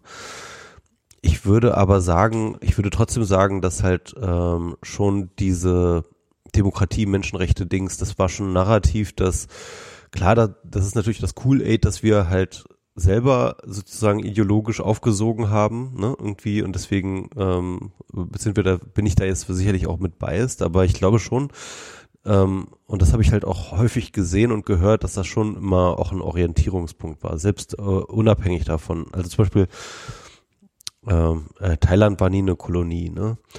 Und ähm, äh, ganz viele andere Länder ähm, auch gerade nach der Kolonialisierung gab es dann eben diese äh, äh, immer, immer wieder Bestrebungen, die mal mehr, mal weniger erfolgreich waren halt. Äh, Aber waren das, waren das, war das Westen oder war das USA? Also ich würde doch mal sagen, die letzten 60 Jahre waren das die USA eher. Ja, aber das ist ja, äh, also nee, ich meine, Menschenrechte und Demokratie und so, da, haben, da hat sich ja Europa jetzt nicht wahnsinnig unterschieden von, ähm, von den ja, USA. Also ähm, so Portugal und Spanien und sowas und äh, war, war jetzt keine Ast, lange Zeit lang keine astreinen Demokratien. Ja, ich glaube schon, du hast schon recht, also die USA war wahrscheinlich schon so ein bisschen das Hauptvorbild in der Hinsicht, in der, ja, ja. Ich glaube, die USA hatten einfach den großen Vorteil, die waren halt die großen Gewinner des Zweiten Weltkriegs weil sie halt mit relativ wenig Ressourceneinsatz es geschafft haben, dass ihr Land quasi als einziges komplett unverwüstet war und haben darauf dann mit diesem gigantischen Vorsprung, den sie hatten, halt eine jahrzehntelange Dominanz aufgebaut und ähm, und ich muss sagen, ich so dieser dieses amerikanische Ideal, das ich will das nicht abstreiten, das hat definitiv was faszinierendes, das fasziniert mich auch nach wie vor sehr. Man ähm, muss auch, man muss auch da äh, sehen, ne, also für, gerade für Ex-Kolonien war die USA natürlich auch äh, ein ganz anderer Bezugspunkt, weil die USA ja auch eine Ex-Kolonie waren, ja. Also ähm, die USA waren ja auch mal eine Kolonie und ja. ähm, und äh, ich, ich, das ist ja so ein Detail, das die meisten Leute gar nicht wissen, aber ähm, äh, hier der ähm, wie heißt der nochmal der Ho Chi Minh der äh, Anführer der äh, äh, des Vietcong. Mhm. Ne? Ähm, der war ein großer USA-Fan, bevor er ähm, im Endeffekt sozusagen zum größten Feind der USA wurde. Und äh, der hat damals noch äh, dem US-Präsidenten einen Brief geschrieben. Ähm, und zwar äh, noch als äh, Vietnam unter der äh, Kolonialherrschaft der Franzosen war. Und okay. äh, sozusagen gerade der, der Vietnamkrieg ging ja los eigentlich als ein Anti, Anti, äh, äh, Befreiungskrieg gegen die Franzosen. Ne? Noch bevor die Amerikaner eingestiegen sind. Ja. Ähm, und da hat äh, äh, der Ho Chi Minh tatsächlich dem US-amerikanischen Präsidenten, ich weiß gar nicht mehr, wer das war, damals noch irgendwie Eisenhower oder was, keine Ahnung, ähm, hat er jedenfalls ähm, einen Brief geschrieben, äh, hier so, wir sind Vietnamesen und wir wollen frei leben von ähm, und der Kolonialherrschaft der Franzosen und das müsste doch das amerikanische Volk nachvollziehen können. Die haben sich ja auch von ihren Kolonialherren befreit. Ja. So, ne? Und das war sozusagen, man, man, man versuchte so zu so bonden auf dieser äh, ähm, Antikolonialismus Ebene. Ja, was ja, auch, was ja auch durchaus funktionieren was ja auch sehr stark bei den Amerikanern ausgeprägt ist, so dieses. Im Endeffekt, äh, ja, ne? Ähm, dann war natürlich das Problem, dass ähm, also der, der Grund, warum die USA dann ja äh, da reingegangen sind, war ja tatsächlich, weil dann die Sowjetunion ähm, dort äh, Einfluss ge gewonnen hatte und man äh, Angst hatte, dass halt ähm, diese ganzen asiatischen Staaten dann halt an den äh, äh, an den Kommunismus verloren gehen. Tja, muss man natürlich ein paar Bomben reinschmeißen. Da muss man natürlich alles niederbomben, was sich bewegt. ja. Ach ja. Ja, das ist so, ähm, also ich, ich glaube, wir bilden uns manchmal auch ein, dass da mehr war, als tatsächlich ist. Das ist natürlich auch immer schwer zu sagen. Also ich kann mir auch vorstellen, dass, dass der Einfluss gerade Europas äh, ähm, gar nicht so groß war, wie man, wie man vielleicht glaubt. Also sicherlich so Kolonialismus und sowas auf jeden Fall. Also im Kaputtmachen der Welt waren wir sicherlich gut, aber ich weiß gar nicht, ob, ob wir da so wahnsinnig viel inspiriert haben. Das klingt, klingt ja so ein bisschen nach Inspiration, was du gerade, ähm, mhm. was du gerade gesagt hast. Und ähm, also was ich interessant finde in der Hinsicht, ähm, was der Kolonialismus ja gemacht hat, ähm, war er hat erst einmal, äh, also, also was er, was er erstmal gemacht hat, war ja tatsächlich sozusagen ähm, die Staatenbildung, die sich in den U äh, in Europa ja stattgefunden hat, im Endeffekt nach dem äh, nach dem Dreißigjährigen Krieg, ne, ging mhm. das ja los mit der Staatenbildung und ähm, und dem Westfälischen Frieden und äh, äh, dann später äh, dann dem Wiener äh, Wiener Kongress, dann so, ne, also also diese Herausbildung des Ordnungsprinzips Staat, ne, dass du sozusagen eine Entität hast, die eine Territorium ähm, beherrscht ähm, und sich sozusagen über definierte Grenzen zu seinen Nachbarn abgrenzt und so weiter und so mhm. All das, das, das, das, das ist ja in Europa erfunden worden, also gab es auf dem Rest der Welt nicht. Ne? Mhm. Wie auf dem Rest der Welt lebten die Leute irgendwie halt irgendwo. Mhm. Ne? So, und ähm, was der Kolonialismus dann gemacht hat, war ja tatsächlich sozusagen so eine, äh, sozusagen in erster Instanz diese Satellitengebiete oder Satellitenstaaten eigentlich äh, äh, zu etablieren, so dass halt ähm, ganz niedlich, ne? Die Katze gucken hier der Katze mit den. Bier, Bier, Bierdeckeln, Wird mir so äh, mit den. Bierkronen. Ähm, jedenfalls, also erstmal sozusagen ähm, auch so, so, so, so staatenähnliche Gebilde, die halt so als Satellitenstaaten ähm, machen und dann aber nachdem der Kolonialismus dann ja zu Ende geht, nach dem Ersten Weltkrieg und spätestens nach dem Zweiten Weltkrieg, ähm, brechen dann ja sozusagen diese Kolonialreiche auseinander. Aber das Prinzip, das Ordnungsprinzip Nationalstaat ist dann plötzlich globalisiert. Mhm. Ne? Also auf einmal wollen oder müssen irgendwo so eine, ich glaube, eine Mischung aus beidem, sich plötzlich alle in Form dieses, ähm, äh, dieses Schematas organisieren. Ja. Ne? Und dann werden äh, die willkürlich geteilt, das, ist, das sieht man dann ja irgendwie in Afrika, vor allem in Nordafrika, wo dann halt irgendwie diese klaren Grenzen so einmal so, so ein Strich durch die Wüste, ja, irgendwie, ähm, ähm, ähm, die, diese, diese Grenzen werden dann einfach sozusagen adaptiert und das sind jetzt einfach die Landesgrenzen dieser jeweiligen neuen Staaten. Und äh, im Endeffekt, ähm, man spricht dann ja mal so vom Nation Building, ne, irgendwie, das dann halt, ähm, also dass diese, diese postkoloniale Phase, ähm, die sozusagen eigentlich erstmal mit der Abschüttelung des Kolonialherrn ähm, beginnt, endet dann ja aber doch irgendwie in diesem in Europa erfundenen Konzept Und Nationalstaat. auch, auch mit den Grenzen der Genau. von Europa erfunden. Also zum Beispiel, es gibt ja diesen, ähm, auch da, ich gucke hin und wieder mal YouTube-Videos über Grenzbildung und wie Grenzen gezogen worden sind, so Pakistan, Indien. Das ist halt auch, wie, wie ist das passiert? Ja, da haben halt die Briten irgendeinen Typen aus Großbritannien rangeholt, der noch nie in der Gegend war, aber einen Schnauzbart hatte, das war damals die wichtigste Qualifikation und der hat dann halt irgendeine Linie gezeichnet. Lass mich raten. Er war weiß. Der hatte wirklich null Bezug, der war noch nie vorher in Indien, der ist da hingefahren und okay, wie mal hier. Das sieht doch Und- ganz nett aus. Und das führt dazu, dass halt, und das ist, das, das führt dazu, dass dieser Konflikt auch zwischen Indien und Pakistan so, so unerbittlich ist, dass halt irgendwelche Ortschaften getrennt werden. Ein, eines der wichtigsten, also es ist halt, der, Kaschmir-Region. der hat das dann so grob in Moslems, äh, Hindus unterteilt, so, aha, ja, wird schon passen. Und dann ist halt eines der wichtigsten äh, äh, Heiligtümer der, der, äh, der Moslems ist halt auf indischer Seite, weil er halt keinen blassen Schimmer hatte, was er eigentlich tut.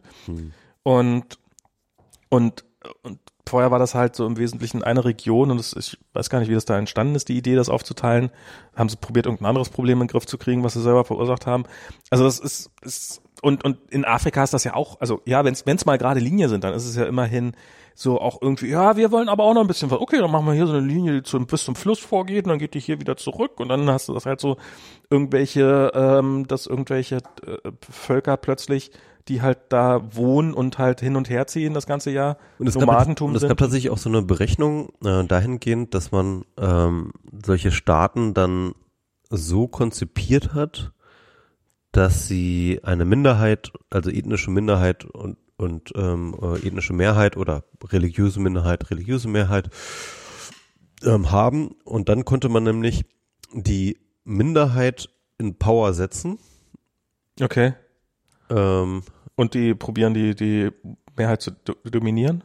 Genau, ähm, die stattet man dann halt mit den entsprechenden Waffen und ähm, Ressourcen aus, äh, sozusagen die Mehrheit zu äh, äh, die, äh, die, die, Min die Mehrheitsgesellschaft sozusagen in Schach zu halten. Weil ähm, das Gute ist, dann hast du sozusagen, die Minderheit ist dann ja immer von dir abhängig, Mhm. Weil die ja zahlenmäßig unterlegen sind. Dann kannst du immer billig kaufen, indem du hin und wieder mal Waffen lieferst. Genau, ähm, sind die immer von, dein, von deinem Support abhängig und also, äh, das heißt mit anderen Worten, die können nicht gegen dich operieren. Ja. Ähm, das sind so relativ einfache Mechanismen, mit denen man dann halt auch. Klar, äh, was man halt so macht, wenn man eigentlich nur auf seinen eigenen Vorteil bedacht ist und ähm, das den gar nicht so. Also das finde ich schon e so echt beeindruckend, wie, wie viel von diesem Planeten wir einfach verkackt haben. Ich, ich glaube, die hätten das, viele, die meisten dieser Völker hätten das auch sonst sehr gut hingekriegt, alles zu verkacken und sich gegenseitig für. Also es ist ja auch ähm, äh, sie, also was weiß ich was, so bei der Sklaverei wird es ja auch gerne immer so bei der amerikanischen Sklaverei, dass das ja durchaus das nicht nur so war, dass die Amerikaner sich die da geholt haben, sondern es ist dann durchaus eben irgendwelche, irgendwelche Stämme gab, die dann halt den anderen Stamm gefangen genommen haben und an die Sklavenhändler verkauft haben und sowas. Also das ist ja. Ja, aber es ist natürlich auch immer so eine Supply-Demand-Geschichte. Ja, ja, logisch. Das heißt also, sobald es irgendwie Nachfrage gibt, ähm, äh, komm, du kommst ja nur auf die Idee, deinen Nachbarsstamm zu versklaven, wenn äh, du da. Irgendjemand hat ihnen ja auch vorher die, die Knarren gegeben, um, um die, um die überhaupt zu versklaven. Also das ist, ähm, das, das war sicherlich Ja. auch Teil des Ganzen. Und es gab natürlich, muss man natürlich so sagen, auch irgendwie ähm, schon vor, sogar vor dem Kolonialismus Sklaverei in Afrika. Ja, ähm, aber das ist, ja, wir haben schon, wir haben den Planeten schon ganz schön runtergefuckt. Das muss man, das, da, da, da kann man, das. Ja, das kann man schon sagen. Tja, Schwierig. und jetzt sind wir halt irgendwie so, also so stelle ich mir Aber, das, aber ich meine, ich meine, weißt du so, ähm, wir haben den Planeten runtergefuckt schon seit vielen hundert Jahren, ne? ja, Aber bisher standen wir immer als die glänzenden Gewinner dabei da. Jetzt ist noch nicht mal, nicht mal das mal Werfer. ja. aber, aber jetzt nochmal so schön zu, ich, ich finde das, wie gesagt, wir haben so ein paar Sachen über diese, diese Pandemie gelernt. Tragt Masken, haltet euch ein bisschen auf Abstand. Und Was sehe ich, wenn ich auf tagesschau.de gehe? Diskussionen darüber, ob man die Maskenpflicht in Geschäften nicht abschaffen sollte. Hier, Bestsellerbuch, ähm, ne? Irgendwie äh, so, ein so ein Corona ist doch gar nicht so schlimm Buch, ist jetzt irgendwie Bestseller. Ernsthaft? Ja, ja. Wie schwer ist es, so eine dämliche Maske? Das ist, ich meine, beim Einkaufen eine Maske aufsetzen. Was ist das Problem? Das ist, man nimmt die Maske raus. Hat, bei Krüger hat ein, hat ein Lied gemacht. Dann müssen sie die Maske aus der Tasche ziehen. Das war's ja. Mike Krüger. Ja. War, war, war, war sehr cringe-worthy, aber auch irgendwie ganz cool. ähm, Ja, vielleicht äh, merken es dann ein paar Leute. das ist so, ich, ich, äh, Dinge haben Konsequenzen. Ich verstehe, ich verstehe es. Also ich, ich bin so, ich bin so beeindruckt, wie, wie ein wesentlicher Teil der Bevölkerung offensichtlich der festen Überzeugung sind, dass die Politiker, die sonst nichts auf die Reihe kriegen, das irgendwie alles in die Welt gesetzt haben. Oder es ist ja noch nicht mal so explizit ausgesprochen da. Und wegen einer, wegen einer fucking Maske. Ich meine, Du musst übrigens auch Hosen tragen in der Öffentlichkeit.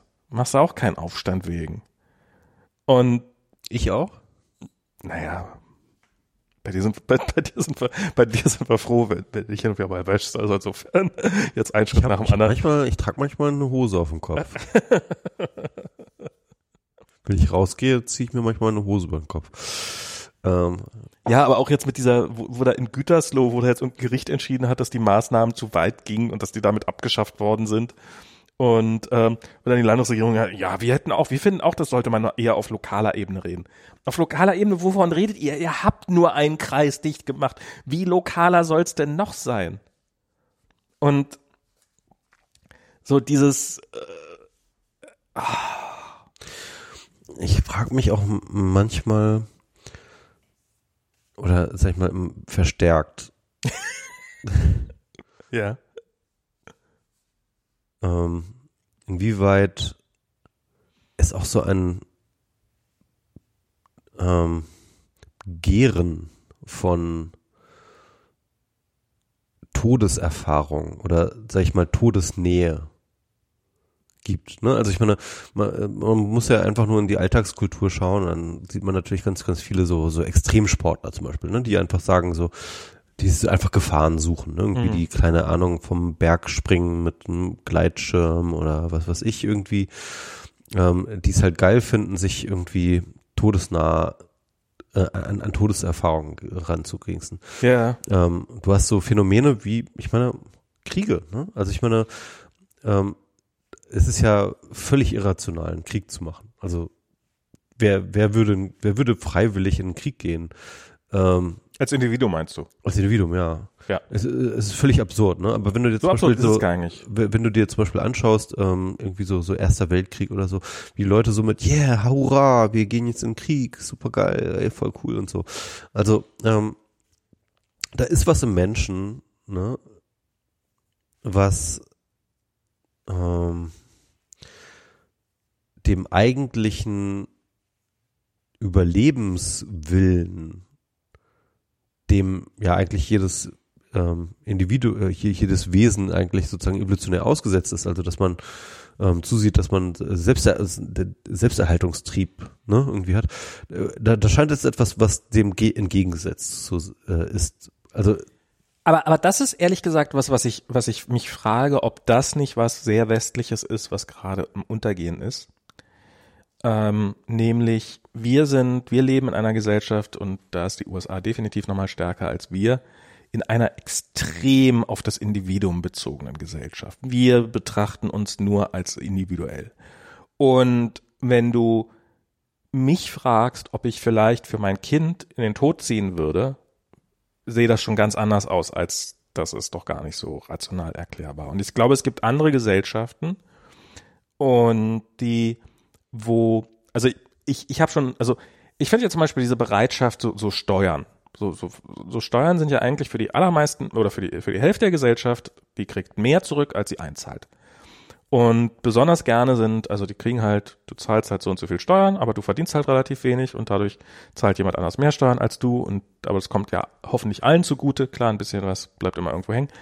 Und eigentlich sollte es gerade im Interesse der Ernsten, Ärmsten sein, dass die Steuern möglichst hoch sind. Natürlich am besten für die, nur für die, für die Reichsten, logischerweise. Und und da frage ich mich, ob dieses ganze indiv extrem individualisierte Denken nicht ähm, nicht mehr zerstört, als es, als es richtig macht. Also zum Beispiel, ich finde das immer wieder, ich finde das immer wieder beeindruckend, wie so, das ist so ein sehr, sehr westliches Narrativ, das habe ich alles alleine gemacht. So Leute, die reich sind und die sind verdientermaßen reich, weil die haben sich, ohne dass ihnen jemals jemand geholfen hat, ganz nach oben gearbeitet. Dem hat niemals jemand was geschenkt, die mussten alles selber erreichen. Was für exakt null Personen zutrifft. Weil wenn du in deiner frühesten Kindheit nicht jemanden hast, der, der sich um dich kümmert, dann, dann, dann erstickst du in deiner eigenen Scheiße, literally. Und das heißt, jeder Mensch hat, ist angewiesen. Ja, und, und, und ich meine, egal, was du dann als Unternehmer oder so etwas machst, ne, das basiert alles auf ähm, öffentliche Infrastruktur. Ja, ja, also, klar, genau. Äh, seien es äh, Straßen, seien es Schulen, genau. seien es ähm, Klar, das, Universitäten. Das, das, das, das so drauf. Aber selbst auf dieser alleruntersten Ebene, selbst Nein, du hättest nicht überlebt, wenn dir nicht jemand geholfen hättest. Du bist von der ersten Sekunde an extrem auf, auf, auf das Sozialwesen angewiesen. Ansonsten bist du nichts, ansonsten bist du tot. Und, aber wir tun immer so in unserer Gesellschaft, als ob nur das Individuum irgendwas erreichen könnte. Obwohl wir eigentlich jeden Tag aufs Neue präsentiert kriegen, dass es das Individuum eigentlich fast gar nichts erreichen kann, sondern dass es immer eine Gemeinschaftsleistung ist.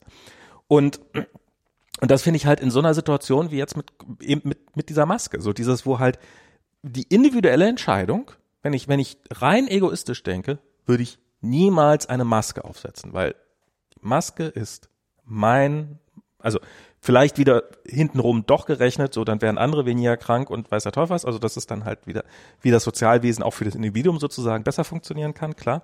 Ähm, aber halt, wir haben, wir leben in, in, einer sehr, wir haben eine sehr kurzfristige, kurzsichtige, individualistische Sichtweise auf, auf die meisten Dinge.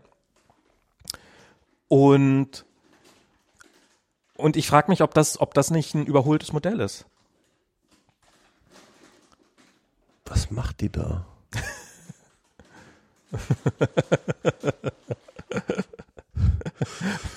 Die Katze. Ich würde, ich würde vermuten, da hinter dem Bücherregal sind irgendwelchen Katzenleckerlis.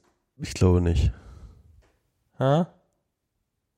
Die sind bestimmt besser äh, abgeschlossen. Ähm, nee, nee, nee, nee, da würde ich dir total zustimmen. Ähm, ich glaube, das ist ja das Interessante, ne? Also ähm, der Begriff Infrastruktur ähm, ist so ein Thema, mit dem ich mich auch beschäftige, halt, weil ich auch viel ne, über Plattformen und so schreibe gerade. Und ähm, äh, Infrastruktur hat ja immer diese Eigenschaft, dass sie im Endeffekt aus der Wahrnehmung verschwindet. Ne? Infrastruktur ist das, mhm. was du erwarten kannst. Ja. Ist das, was du eigentlich immer erwartest. Und Infrastruktur wird aus dieser Erwartung heraus, aus dieser Erwartungshaltung heraus unsichtbar. Mhm. Und ähm, sie wird erst sichtbar, wenn sie mal nicht funktioniert. Ne? Also wenn die Infrastruktur mal nicht funktioniert, dann ist es überhaupt, dass wir sie wahrnehmen. Also wie der elektrische Strom, dass die, das Licht angeht, wenn ich einen Schalter anmache, da, davon gehe ich aus. Und ich kriege es gar nicht mehr mit, dass es im Endeffekt eigentlich eine riesengroße Infrastruktur hingestellt worden ist, damit ich einfach den Lichtschalter anmachen kann und so weiter. So Kanalisation etc., äh, Straßen, äh, alles Mögliche. Selbst sowas wie Müllabfuhr. So Oder Müllabfuhr, genau. Müllabfuhr ist auch ein gutes Beispiel. In Italien gab es ja jahrelang keine Müllabfuhr, weil die ähm, im Endeffekt von, äh, von der italienischen Mafia gesteuert wurde und die haben dann einfach irgendwie ähm, dann einfach den Müll nicht mehr abgeholt. Und dann halt einfach so, so die, die Landkreise damit erpresst. Ja. Und ähm, ja, egal. Auf jeden Fall ähm, Infrastruktur ähm, verschwindet. Und das Verschwinden der Infrastruktur ist die Ermöglichung des Individuums. ja. Weil du nur dadurch, dass du sozusagen die Leistung des Kollektivs und die Infrastruktur ist immer sozusagen die Leistung des Kollektivs, indem du sie ausblenden kannst, indem du die Möglichkeit hast, sie auszublenden, kannst du dir imaginieren, dass du deines eigenen Glückes Schmied bist, dass du der, der, dass du der Autor deiner eigenen Story bist, ja.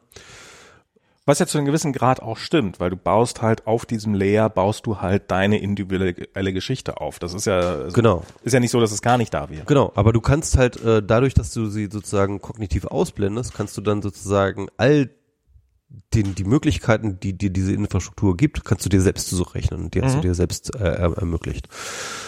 Ähm, und mh, diese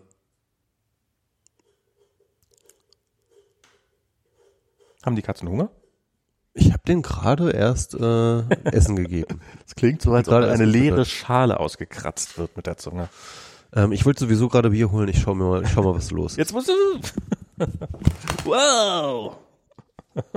leere, eine zum Glück leere Bierflasche übers MacBook äh, umgekippt. Aber nichts rausgekommen. Ähm, ja.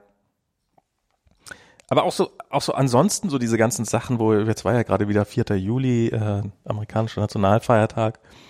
Und äh, dieses, die, die- dieses, wo man ähm, ist schon irgendwo absurd, dass die, dass die USA als auf ihre Kollektivleistung so stolz sind, äh, dass nur das Individuum zählt. Und ja.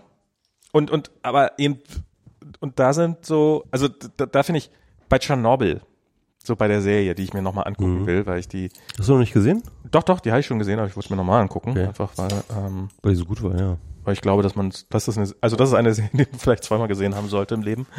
Ähm, Schadet jedenfalls nicht. und die, die Leute, die sich da quasi für ihr Vaterland oder sowas dann in diesen, die halt rausgerannt sind, irgendwas gemacht haben und dann mit hoher Wahrscheinlichkeit daran krepiert werden und für 90 Sekunden irgendwie ein bisschen rumschaufeln. Und das ist so ein, ja, das finde ich eigentlich ähm, macht auch irgendwo Sinn. Also es macht vielleicht nicht auf der. Ich habe das irgendwann mal so. Ähm, die die Bienen sind ja eigentlich total blöd, weil die meisten Bienen sind ja reine Arbeiterinnen, vermehren sich ja nie oder Arbeiterbienen. Und ähm, man würde jetzt ja eigentlich Die glauben, Drohnen. Hm? Drohnen. Die heißen Drohnen. sind äh, Arbeiterameisen. Ar nee, bei den Ameisen. Genau, bei den Ameisen ist das so. Ich weiß nicht, wie es bei den Bienen ist, aber wahrscheinlich ist es bei Also Bienen sind nicht die Männer, die Drohnen. Na, ist egal. Ja. Na, bei, bei, bei, den, ähm, bei den Ameisen gibt's die Königin und die Arbeiterin Mhm. oder die Arbeiter. Und die Arbeiter können sich nicht vermehren, sondern nur die Königin kann sich vermehren. Die macht halt nichts weiter als den ganzen Tag über Eier legen. Und rein, und dann würde man sich ja denken, so aus aus einer rein genetischen Sicht, das ist ja total dämlich von den Arbeitern. Aber die Nachkommen der Königin sind ihnen genetisch näher, als ihre eigenen Kinder wären, wenn sie denn welche hätten. Also wenn sie quasi ein ähnliches, sozusagen, wir bringen irgendwie 50 Prozent von ihrem DNA-Pool ein in unsere, ähm, in unsere ähm, in, uns, in unsere Nachkommen, also 50 Prozent von unserem Vater, äh, äh, von unserem, von unserem, unseren Partnern und, und 50 Prozent von uns. Und bei diesen Ameisen ist das irgendwie so, dass die Nachkommen der Königin sind mit ihnen zu 75 Prozent verwandt. Also haben 75 Prozent. Also sie können mehr DNA äh, von sich selber verbreiten, wenn sie das outsourcen an, an, die, an die Königin. Ich weiß jetzt nicht mehr genau, wie das war. Ähm, und darum ist es so, diese, dieser individualistische Sicht, die macht nicht immer Sinn. Und die macht überhaupt gar keinen Sinn. Also mh, hm, ich finde das ja so interessant. Ähm, also es macht in bestimmten Situationen, also wenn ich noch ein Bier will, dann haue ich dir halt mit, mit einer leeren Bierflasche aus dem Kopf und dann habe ich eine, hab ich eine Bierflasche mehr, yeah, Bier gewonnen. Also insofern in, an der, an der Perspektive macht das dann schon zumindest kurzfristig Sinn. Ähm, abgesehen davon, dass ich jetzt hier nicht vorhabe, eine Straftat zu begehen vor laufendem. Also es, es gibt hier so eine interessante, mh, hm, also man kann das so, so, so auf so einer evolutionsbiologischen Ebene sehen, ne? Es gibt ja schon immer Leute, die sich gefragt haben, warum gibt es auch vor allem gerade bei Menschen irgendwie so altruistisches Verhalten? Ja. Ne?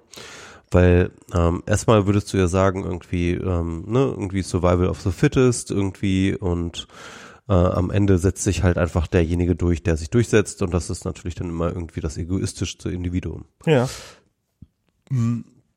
Das heißt also, diese, die, die Natur würde eigentlich für Egoismus selektieren. Und würde man vermuten. Würde man vermuten. Ähm, und dann gibt es aber sozusagen ähm, die sogenannte Multilevel Selection Theorie und die sagt halt, ähm, übrigens da ist schon auch Darwin schon sogar drauf gekommen, ähm, dass halt ähm, sobald Menschen in Gruppen agieren, ne, wie zum Beispiel mhm. Stämme oder so, ähm, dann passiert nicht mehr nur eine Selektion auf Ebene des Individuums, sondern dann auch auf Ebene der Gruppe. Das heißt also, setzt sich der eine Stamm durch oder der andere Stamm durch. Okay. Welcher Stamm ist jetzt sozusagen der interessante? Mhm. Und ähm, das wiederum ähm, selektiert die Individuen auf Altruismus. Mhm. Weil ähm, nur Stämme sind erfolgreich, die gut zusammenarbeiten können. Weil die anderen irgendwann mal in sich zusammenfallen. Genau. Also eine, ein, ein Stamm von Individuen, als, als von, von egoistischen Individuen, würde nicht als Stamm gut funktionieren. Ne? Und, ähm, und ähm, die These wäre jetzt sozusagen, dass, ähm, dass die äh, Menschen auf zwei Ebenen selektiert wurden, sozusagen auf individueller Ebene und eben auf, auf, auf Stammesebene. Und deswegen haben wir beides. Wir haben sowohl egoistische Anteile als auch altruistische Anteile. Mhm. Aber diese altruistischen Anteile sind wiederum bezogen immer nur auf die Eigengruppe. Ne? Das heißt also, wir haben sozusagen immer so einen tribalistische Altruismus mhm. Der meistens sogar gekoppelt ist mit einem ähm, ähm, Gruppenegoismus. Mhm. Das heißt also, ähm, das ist im Endeffekt sozusagen so die Definition von tribalistischem Denken. Ne? Also das heißt, ähm, äh, gut ist, was gut für meine Gruppe ist und gut ist deswegen auch im Zweifel, was schlecht für die andere Gruppe ist, mhm. die Fremdgruppe. Ne? Outgroup, Ingroup, äh, Outgroup. Und äh, dass wir halt äh, sehr, sehr geprimed sind auf diese Sicht von Ingroup, Outgroup. Und wie immer man, äh, welche, welches, äh, sag ich mal, Unterscheidungsmerkmal man dafür immer auch gibt, ne? Irgendwie, ob das jetzt Rassismus ist oder Klassismus oder ähm, Mac-User versus äh, Windows-User oder ähm, Emacs. Das Einzige, wo es wirklich Sinn macht. Emacs versus äh, äh, v, VI. Äh, VI. Ähm, whatever. Ähm, jedenfalls äh, äh, Tribalismus halt sozusagen so als äh, äh wesentliche, äh, wesentliches Merkmal vor allem auch unseres eigenen Altruismus. Das ist das eine, was ich sagen wollte. Das andere äh, ist halt ähm, die das Aufkommen des Neoliberalismus. Das ist halt auch so, eine, so ein Thema, mit dem ich mich echt viel beschäftigt habe in den letzten Jahren. Ähm, also Neoliberalismus natürlich irgendwie ein krasser Kampfbegriff, so, ne? Mhm. Irgendwie und man kann da auch äh, stundenlang darüber diskutieren, was man darunter jetzt verstehen möchte und was man nicht darüber verstehen möchte. Und da kann man das historisch herleiten aus dem Ordoliberalismus in Deutschland in den ähm, Nachkriegszeiten und so. Aber ähm, was ich eigentlich ähm, damit verbinde, ist ja diese ähm, krasse Idee oder, oder, oder diese, diese krasse Sicht auf ähm, der Markt als Ordnungselement ne? der Gesellschaft. Ja. Also das halt Marktkräfte, also, das Bestreben eigentlich danach, dass Marktkräfte die Gesellschaft ähm, besser ordnen, also so ein bisschen die Idee, dass, dass die Marktkräfte die Gesellschaft im Zweifel immer besser ordnen als, als alle, alle anderen Formen von Ordnungsmechanismen. Mhm. Und was man ja sieht. Eigentlich so ein bisschen so ein Konstruiere deinen eigenen Gott. Ja, äh, es ist interessant. Ich habe letztens auch ein Buch darüber gelesen, wo ähm, der ähm, wo der Neoliberalismus als eine Form von Theologie verstanden wird. Ähm, äh, aber äh, ja. weil es halt auch ein Moralsystem beinhaltet, ne? Also du, sozusagen ähm, das fleißige und gleichzeitig sparsame Individuum, das halt irgendwie ähm, ähm, sozusagen äh, Wieso ich gerade drauf kam, weil man quasi sagt, so der Mensch an sich muss gar keine Entscheidung mehr treffen, sondern man die, die Entscheidungsinstanz, man verlagert sie nach außen, mhm, nach außerhalb genau. in das System sozusagen ja. rein. Und das System wird das schon alles perfekt machen, weil das System ist so gut. Genau. Und äh, genau, und ähm, äh, der gesellschaftliche Outcome des Individuums, ne, also das heißt dein eigener sozialer Status innerhalb des Systems, ist dann sozusagen auch, hat dann sozusagen eine Legitimationsbasis. Ja. Ne? Es geht, äh, es geht im, im Endeffekt um Legitimation, um moralische mhm. Legitimation. Mhm dass du unten stehst, hat schon seinen Sinn, weil der Markt hat das so entschieden. Genau. Und äh, der Markt hat halt recht. Mhm. Ähm, und er ist nicht immer nett, aber die Wege ja, des Marktes aber, sind unergründlich. Genau, aber dann hast du wahrscheinlich dich nicht genug angestrengt. Mhm. Es ist halt so. Denk mal drüber nach. Genau, denk mal drüber nach. Ähm, äh, das ist ein ganz, ganz wesentlicher Punkt, aber was, worauf ich eigentlich hinaus will, ist, dass ähm, die, sag ich mal, die, die Einführung der konkret neoliberalen Politik ist ja so seit Reagan Thatcher und so, ne? also so Ende 70er, mhm. Anfang 80er.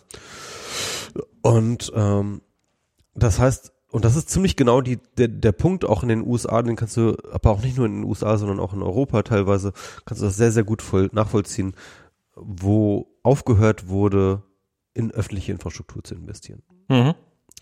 Und ähm, diese ganze marode Infrastruktur, die wir haben, die ist ja so, das sind ja im Endeffekt alles so seit 40 Jahren vor sich hingammelnde ähm, ähm, ja, und wenn, man, und wenn man mal gut investiert hat, dann hält das ja auch eine Weile. Das geht ja, das, das dauert ja auch ein paar Jahrzehnte, bevor man merkt, dass die, dass die eigentlich schon ganz schön runter ist und, genau, genau. und gar nicht mehr so gut funktioniert, wie sie sollte. Und im Endeffekt leben wir im Endeffekt noch heute von den ähm, großen kollektiven Anstrengungen der ähm, ja 50er 60er äh, Jahre so ja genau wir leben da auch von einer Substanz genau und ähm, und, und, und das finde ich so als Gedanken äh, einerseits spannend, also dass halt wirklich sozusagen alle Erfolge des Neoliberalismus eigentlich darauf zurückzuführen sind, dass halt vor dem Neoliberalismus extrem krass in, Info, äh, in öffentliche Infrastruktur investiert wurde. Kollektive Investitionen. Kollekt, genau. Ne, wie alle Infrastruktur investieren. Kollektiv. Ähm, ein anderes, äh, ein, ein Lektüre-Trip. Darum finde ich auch Infrastruktur ehrlich gesagt so geil. Also wenn die U5 verlängert wird oder sowas, finde ich das halt dann spannend, weil das halt so, das sind, das sind so Investitionen in die Jahrhunderte. Ich meine, wenn die, die New Yorker U-Bahn, die ist halt vor 100 Jahren oder vor mehr als 100 Jahren inzwischen ist die im Wesentlichen so gebaut worden, weil Leute, die wesentlich weniger hatten als wir, einfach gigantische Anstrengungen unternommen haben und, äh, und und wir tun so, als ob das, ja, und wir tun so, als ob das Gott gegeben wäre und ähm, und äh, das und blenden das einfach aus, ja. Genau. Das ist halt einfach da. Das ist halt einfach das da. funktioniert halt einfach so. Äh, ne, irgendwie, wo kommt der Strom halt aus der Steckdose? Es geht, ist ja sogar, es geht ja sogar so weit, dass man halt sagt so, wir haben das jetzt 30 Jahre vernachlässigt, guck mal schon ganz schön, ja, siehst mal, das ist wieder ein Beweis, dass dieses ganze kollektivistische Scheiß nicht funktioniert. ja, das ist geil, ne? Ja. Du musst es privatisieren, dann geht das alles wieder. ähm, und eine zweite Sache, und das geht ja noch weiter, ähm, es gibt ein äh, tolles Buch, kann ich empfehlen, ähm, Mariana Mazzucato, The Entrepreneurial State, wo sie ähm, sich sehr, sehr genau Silicon Valley in allererster Linie vornimmt und mhm. ähm, anschaut, wo kommen eigentlich die ganzen Innovationen her, so äh, die Silicon Valley so für sich reclaimed. Ne? Mhm. Und dann stellt sie fest, fast alle großen Innovationen sind an Universitäten entstanden. Also ähm, äh, interessanterweise äh, nimmt sie sich auch Apple ganz stark vor und äh, zeigt halt, wie im Endeffekt alle wesentlichen Innovationen, die zum iPhone geführt haben, ähm, die wesentliche Forschung an der Universität stattgefunden ist, hat. Logisch, Ja. ja. ja. Und ähm, dass Apple einfach nur so schlau war, dann halt eben aus diesen Innovationen dann eben entsprechend ähm, äh, ein interessantes Produkt zu bauen. Mhm. Ne, das ist jetzt auch keine Nichtleistung so, aber ähm, was halt ausgeblendet wird, ja, in dieser ganzen Erzählung von diesem super innovativen Unternehmen Apple, ist, dass sie auf einer riesengroßen öffentlich finanzierten Infrastruktur basieren, Ja. das halt ständig irgendwelche äh, äh, wissenschaftlichen Erkenntnisse nach oben bringt, die sie in Produkte verarbeiten können. So, Das und, äh, erzählt ja auch, das ist ja auch sowas, was ähm, hier, wo, wo neulich auf Twitter, so, so Elon Musk hat da jemand massiv angegriffen. SpaceX wird im Wesentlichen von Steuergeldern Na finanziert. klar, das, Weil halt- die NASA ist die größte, ist, ist der größte, äh, äh, ist, ist der größte Auftraggeber. Genau, da wird die investieren halt in die die die die schieben einem und und da daher kommt der gesamte Marktwert von SpaceX, dass halt öffentliche Gelder Tesla genauso. Tesla, Tesla äh, wurde ähm, mit massiven Subventionen äh, äh, bis heute äh, äh, le- lebt, lebt Tesla ist da am erfolgreichsten, wo die Subventionen am höchsten sind. Ja, klar. Und ähm, das ist immer so geil, dann irgendwie so, ja, ähm, Elon Musk als so der einransche Charakter, der da irgendwie so äh, als der super Entrepreneur aus seiner eigenen Kraft heraus. Nein, fuck, Alter, er ist, äh, er ist äh, subventioniert bis zum geht nicht mehr. Und ähm, und und das ist interessant, also das halt im Endeffekt ähm, das auszublenden ist im Endeffekt der, der, der, der größte Trick von Silicon Valley oder der Des Kapitalismus. d- d- Ja, zumindest des Neoliberalismus. Und, ähm, und ja, und das geht halt ja noch weiter. Ähm, da geht's ja vor allem darum, und das ist halt der Punkt, auch den äh, Matsukato halt macht, ist halt, dass die Grundlagenforschung, die ähm, ähm, die Grund ähm, äh, die Grundinvestition in Erkenntnisse Mhm. extrem unsicher ist. Das ist eine, das ist eine, das ist, ne, also wenn du als, als Unternehmen jetzt sage ich mal Grundlagenforschung machen würdest, das könntest du gar nicht. Weil es einfach so wahnsinnig, du, du musst so viel Geld verschleudern, ja, bis du überhaupt irgendwie ähm, äh, zu einer wirklich äh, interessanten Erkenntnis kommst. Naja, das ist, ist ja auch. Und das ist, und das ist das, was sie halt meint mit Entrepreneurial State. Ja, also der, der Staat übernimmt im Endeffekt, äh, der, der ist der große Risikoaufsichnehmer, Ja, ja, klar. der halt sozusagen genau dort einspringt, wo das Risiko am allergrößten ist. Und grenzt das Risiko für alle anderen so weit ein, dass die überhaupt in die Lage versetzt werden, sozusagen auf so einem ähm, ähm, privatwirtschaftlichen Level überhaupt irgendwelche Dinge zu reißen. Das geht ja, das geht ja sogar noch, also das ist ja auch der Grund, warum die die Startups alle so wie die Bekloppten aufkaufen und das nicht in-house machen. Weil es ist halt viel billiger einfach, ja, so ein Startup, das kostet dann mal ein paar Milliarden, aber es ist halt immer noch billiger, das erfolgreich, das eine erfolgreich dann rechtzeitig aufzukaufen, als tausendmal quasi Selber zu scheitern. selber zu scheitern und dann vielleicht einmal Glück zu haben. Insofern lieber dann einfach mal die, die, die, die erfolgreichen auf vom Markt wegkaufen. Genau. Und ja, das ist, das ist, ähm, so funktioniert der ganze Ja, ja, Scheiß. ja. Und, äh, und, und das ist eigentlich eine, ähm, eine Erkenntnis, die, also die Grunderkenntnis im Endeffekt, die darin steckt, ist, wenn man einmal anfängt zu gucken, welche Rolle hat eigentlich der Staat im Kapitalismus, dann kommt man, dann gerät man immer tiefer. Es ist wie so ein, wie so ein Rabbit Hole, ja, in der, in, wo man immer mehr merkt, fuck eigentlich, ähm, Staat und Kapitalismus ist eigentlich ähm, gar nicht auseinanderzuhalten. Also das, was wir an Privatwirtschaft haben, das ist eigentlich so ein dünner Firnis auf, auf äh, des Kapitalismus, ja. Also der, der Staat äh, ist äh, und, und ich meine, wenn man es in Zahlen ausdrückt, dann kommt man ja immer darauf, dass halt es eine Staatsquote von 50 Prozent gibt. Äh, Neoliberale finden das dann immer ganz skandalös. Was? 50 Prozent Staatsquote, das ist müssen wir senken. so, aber ähm, das ist halt total bescheuert, weil ähm, sobald du das senkst, ja, dann Hast du weniger Umsatz. Dann, dann, nee, ja, erstens dann hast du weniger Umsatz und zweitens ähm, lebst du dann von, von sozusagen von der Substanz. Ja. Und äh, du schiebst im Endeffekt, was du eigentlich nur machst, ist eigentlich Investitionen aufzuschieben. Ja. Was ja auch immer mal wieder 40 Jahre lang ganz gut, genau. 40, 50 Jahre ganz gut funktioniert. Und das ist dann immer das Geile, ja, dass dann halt irgendwie die Neoliberalen oder sag ich mal ähm, fiskalpolitisch Konservativen, wie sie sich manchmal auch nennen, ähm, äh, dann halt sagen so, ja, wir können doch unseren Kindern nicht so viel Schulden hinterlassen. So als ob irgendwie ähm, eine, Verko ein, eine verrottete Infrastruktur und ein kaputter äh, Planet halt keine good Kosten point, werden. Good point. ja. So. Ja, ich finde das, was ich vorhin noch mal erzählen wollte zu dem ganzen biologischen Zeug, da ging es äh, auch irgendwann mal so eine schöne Doku Mini-Doku darüber gesehen, so ähm, das so Kindchenschema, dass wir ja immer das und dass wir halt, wenn wir irgendwelche Tiere uns zurechtzüchten, dass die immer so diese immer mehr Kindchen hier die Katzen, die hier rumrennen, sind halt keine wilden Tiere mehr, sondern die haben halt auch rundere Gesichter und sowas. Und da ging es dann auch darum, dass ähm, sehr stark, dass halt, aber wir Menschen auch also wenn man sich mal irgendwie quasi unsere Vorfahren anguckt, die haben halt wesentlich mehr Haare, die haben kantige Gesichter, die haben.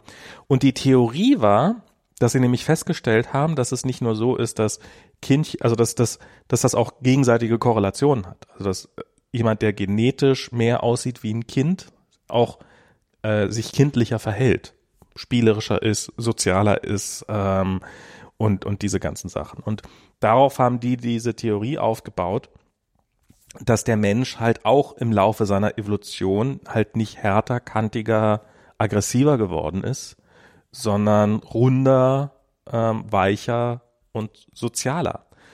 Und ähm, was ja, und das ist ja als Menschheit unsere große Stärke. Wir sind ja nicht, wir können ja nicht geil schwimmen oder schnell rennen oder gut fliegen, sondern wir sind einfach sondern wir können sprechen. Das ist unsere, das ist unsere fundamentale Stärke, dass wir halt Handel treiben können, dass wir, dass wir sozial interagieren können und dass wir zusammenarbeiten können.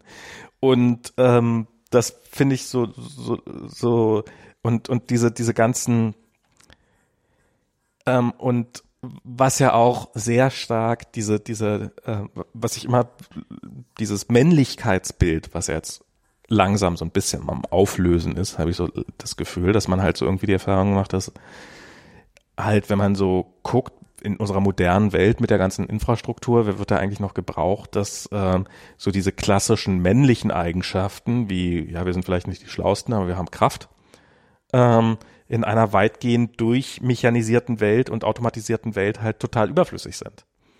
Und, und dass es halt gerade auch so noch die, diese, diese, so, ähm, wo halt Trump dann instinktiv drauf aufspringt, halt sowas wie Bergbau, Kohle, Kohle, das, das sind halt noch so, zumindest gefühlt, in der Praxis glaube ich auch schon lange nicht mehr, ähm, männliche, so gefährlich und man braucht Kraft und so mm, mm, mm, und Hauptsache man haut ordentlich mit der Axt oder mit der Pickel gegen irgendwas gegen und dann, Puff und, und dann so. wird's Puff machen, dann kann man es rausholen und dann kann man es verbrennen. Das ist, ich meine, das ist durch und durch männlich.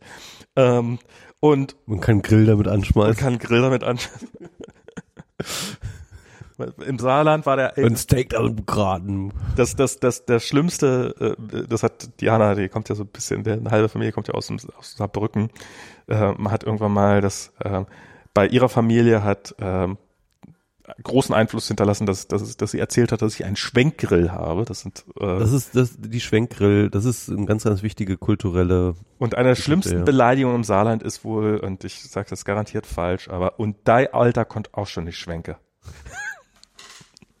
so halt und und dass das so dieses auch Krieg Krieg führen ist ja auch das muss das muss man ja uns ja hier so absurd wie die Zeiten auch gelten, wirken und so, so bizarr dieser Brexit auch ist, es wird, es werden wahrscheinlich keine Bomben oder es werden hoffentlich keine Bomben geschmissen werden. Deswegen, das ist durchaus realistisch. Warten wir es ab. Warten wir es ab, aber das ist durchaus realistisch, dass da keine Bomben fallen werden. Was, was ein unfassbarer zivilisatorischer Fortschritt ist, weil vor noch vor 100 Jahren hätte man schon Bomben geworfen, einfach weil es mal wieder an der Zeit war. Genau. Und wenn man noch welche rumliegen hat. Wenn man noch welche rumliegen hat, was soll man sonst mitmachen? Und äh, Schnurrbart ist wieder angewachsen, da müssen wir mal wieder ein paar Bomben werfen. Das ist, ich meine, das war so, irgendwas, irgendwas muss man ja tun.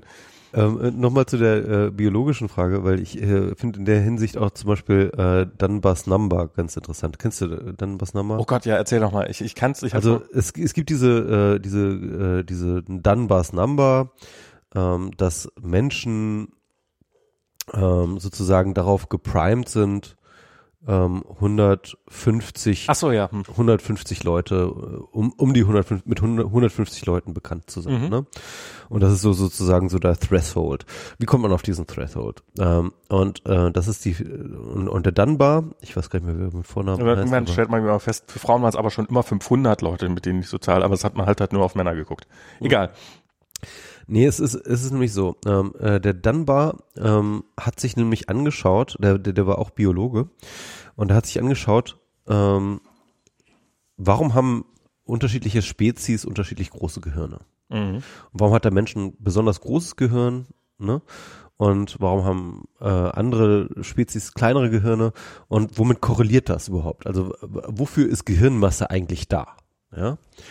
Und äh, dann hat er sich Um Selbstzweifel zu haben. und dann, dann hat er halt nach Korrelationen geguckt. Ne? Ja. Also, also so eine, ähm, äh, sag ich mal, naheliegende Korrelation wäre halt, okay, ähm, du hast halt zum Beispiel eine komplexe Umgebung um dich Mhm. herum und du musst diese komplexe Umgebung irgendwie navigieren und ähm, und und und und deswegen ähm, hast du dann halt ein großes Gehirn. Ne? Mhm. Und dann hat er halt irgendwie geguckt, ähm, äh, wie korreliert sozusagen der Bewegungsradius und äh, die, die, die Bewegungsgeschichte irgendwie so mit den Gehirngrößen und keine Korrelation.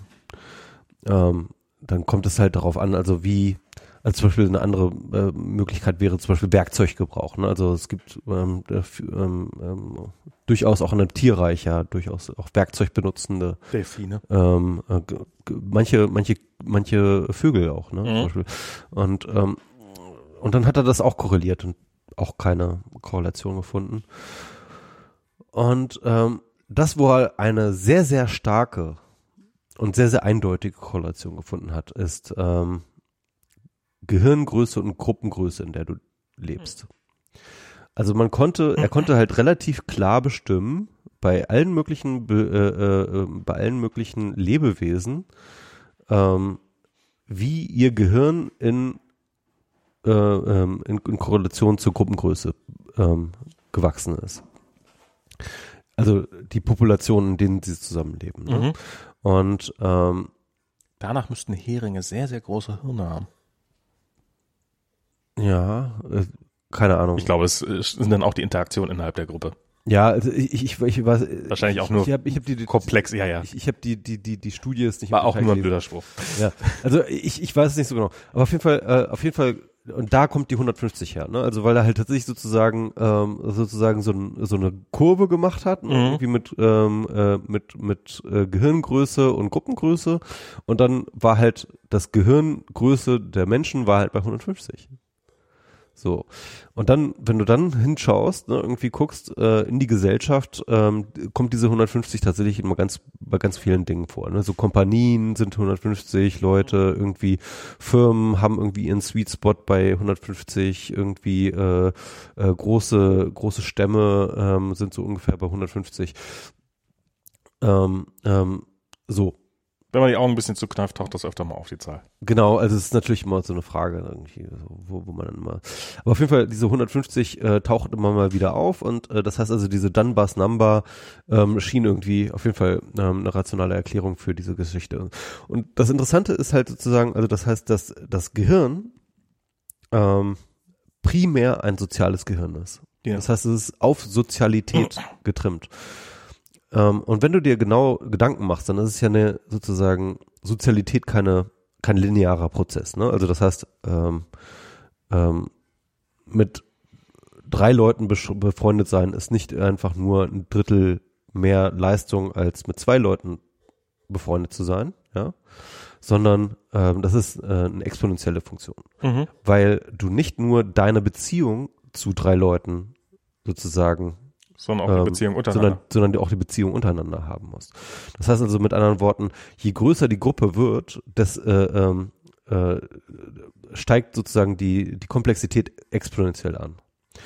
Und das heißt mit anderen Worten, ähm, diese ganzen ich nenne es mal Gossip, ja. Also, mhm. also das sozusagen, wer mit wem, was, wie, in welcher Beziehung steht, ja, und wer sich da gerade wieder mit wem gezofft hat, wer mit wem schläft, also diese ganzen sozialen Dinge, ne.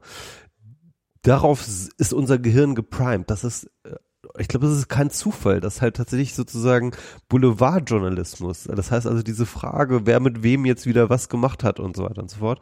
Ähm, ähm, dass das halt wirklich sozusagen die primäre ähm, ähm, der primäre Trigger unserer Interessen ist, weil es einfach, weil, weil unser Gehirn ist so aufgebaut.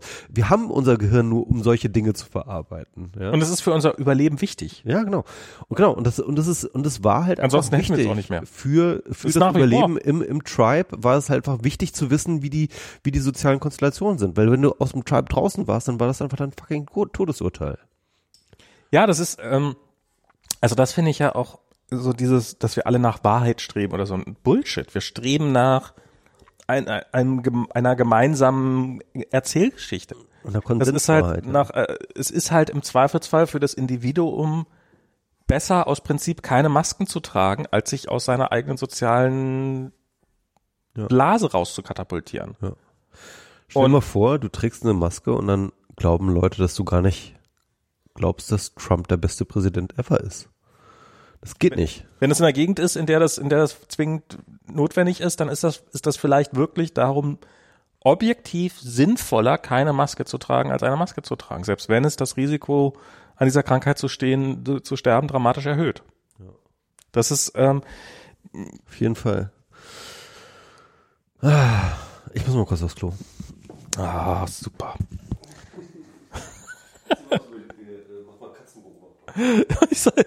und da sind die Katzen schon wieder dabei. Meine Damen und Herren, Sie erleben hier wunderbare Sachen. Hier in, und äh, jetzt sind die Katzen auch noch weg. Was? Mach das Licht an! Mach doch das Licht aus. ja, ist halt, das, das sind so Sachen, die ich mich, ich habe mich zum Beispiel, also dass, dass wir, dass wir prinzipiell soziale Wesen sind, finde ich, wird schon daran deutlich, dass wir alle sterben. Weil ähm, aus Sicht des individuellen, also wenn wir, wenn wir der Genetik folgen, dann wäre es ja für die Genetik am besten, wenn wir für immer leben würden und uns für immer vermehren werden. Aber wir, wir leben nicht für immer und ähm, sondern fallen irgendwann tot um. Und nicht nur, weil wir irgendwann von irgendwelchen anderen Viechern gefressen werden, sondern offensichtlich auch, weil eine ähm, eine Lunte ab, nach und nach abbrennt und wir irgendwann mal sterben. Und ich glaube, es ist einfach, es hat, ich habe mich ewig, ewig, wirklich lange, lange, lange, lange gefragt und ich glaube, das ist für sehr viele Leute ist das einfach sehr total offensichtlich. Aber es funktioniert halt überhaupt nicht. Also wenn man, wenn man rein aus dieser individualistischen Sicht guckt, macht Sterben überhaupt gar keinen Sinn. Wenn man aus dieser sozialen Perspektive guckt, macht Sterben total Sinn, weil ähm, äh, vermehren und also die, die Kosten, die durch Reproduktion entstehen, die, die sind sowieso gegeben, weil halt ein Teil immer wegstirbt, einfach durch Unfälle oder gefressen werden oder weiß der Teufel was oder Krankheiten. Und dann macht es Sinn, den Rest, der da ist, auch noch irgendwann mal auszutauschen, ähm, einfach um, um, um einen Fluss zu haben, um einen Fortschritt zu haben und um einen Austausch zu haben. Und es ist da war ich ein bisschen stolz auf mich, als Kolja mich irgendwann mal fragte, hm, Papa, warum sterben Menschen? Und ähm, ich ihm sagen konnte und, und ich nach ein bisschen rumgeschwimme irgendwann die Antwort hatte, damit, damit, damit du Platz hast. Ähm, du Platz hast? Naja, äh, ich habe gerade so, warum, warum sterben, warum sterben wir? Macht ja auch so einen individualistischen Sinn überhaupt keinen Sinn. Mhm. Aber aus einer sozialen Perspektive macht es oder aus einer genetischen Perspektive macht es total Sinn, dass wir sterben. Das ist halt, ähm, weil es geht halt nicht ums Individuum, sondern es geht nur um die Gruppe und die Gruppe ist halt äh, am besten, wenn sie sich hin und wieder mal austauscht. Und, weil du weiterentwickeln kann. Und weiterentwickeln. Kannst du mir sagen, weil du besser bist als wir? Ja, naja, so weit muss ja gar nicht. Der, der ist schon arrogant genug, das muss man jetzt nicht noch in ihn reintreiben. Ähm, aber das, aber es hat ja was davon. Ich meine, es ist, warum werden bestimmte Gesellschaften, warum, warum ist die, ist der Westen nicht mehr so, so wie er, warum, warum streben andere Nationen stärker auf? Warum, warum ist ein, warum ist ein Startup erfolgreicher, sind viele Startups erfolgreicher als etablierte Unternehmen?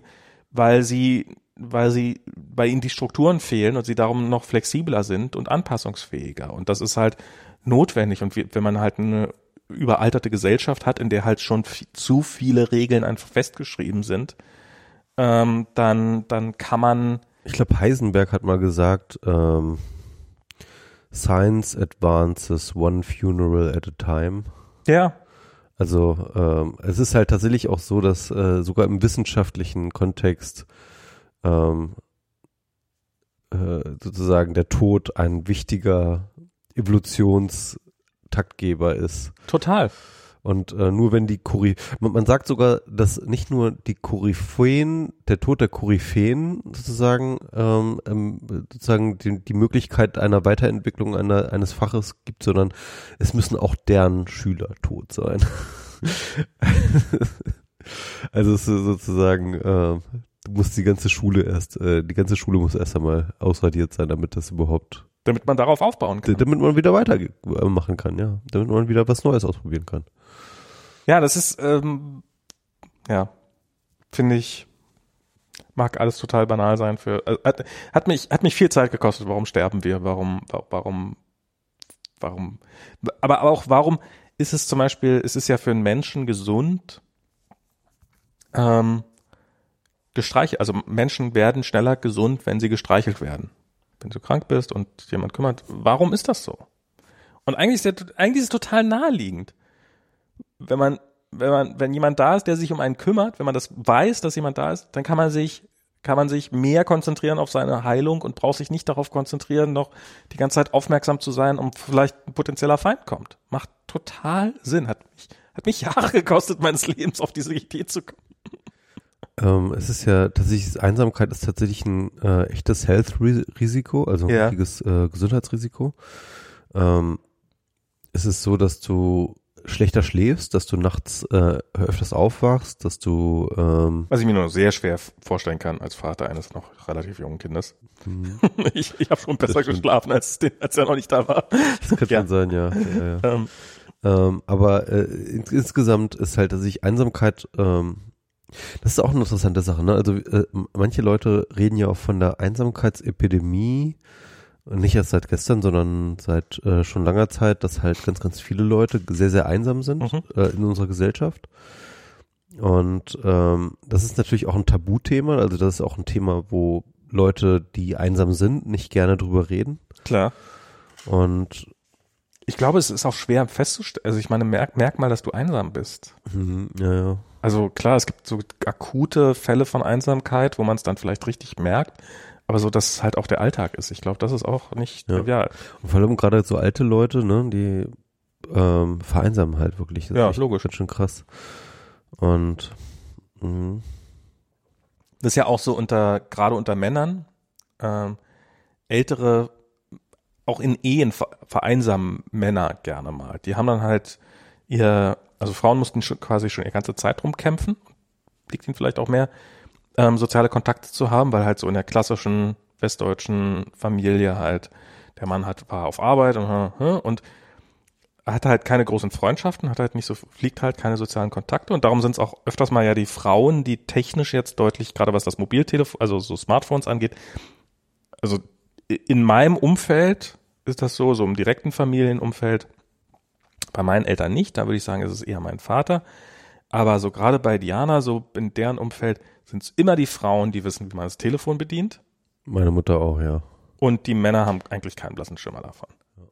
Und weil halt die Frauen die sozialen Kontakte am Leben erhalten und die laufen nun mal wesentlich ganz stark übers Mobiltelefon. Und darum, und, und darum vereinsamen Männer gerne mal auch in Beziehungen im Alter, weil dann halt, ähm, ja, weil sie sich nicht drum kümmern, weil sich halt immer die Frau drum kümmert, dann kriegen sie irgendwann gar nicht mit. Und das finde ich schon, finde ich schon spannend. Das ist nämlich auch so eine Sache.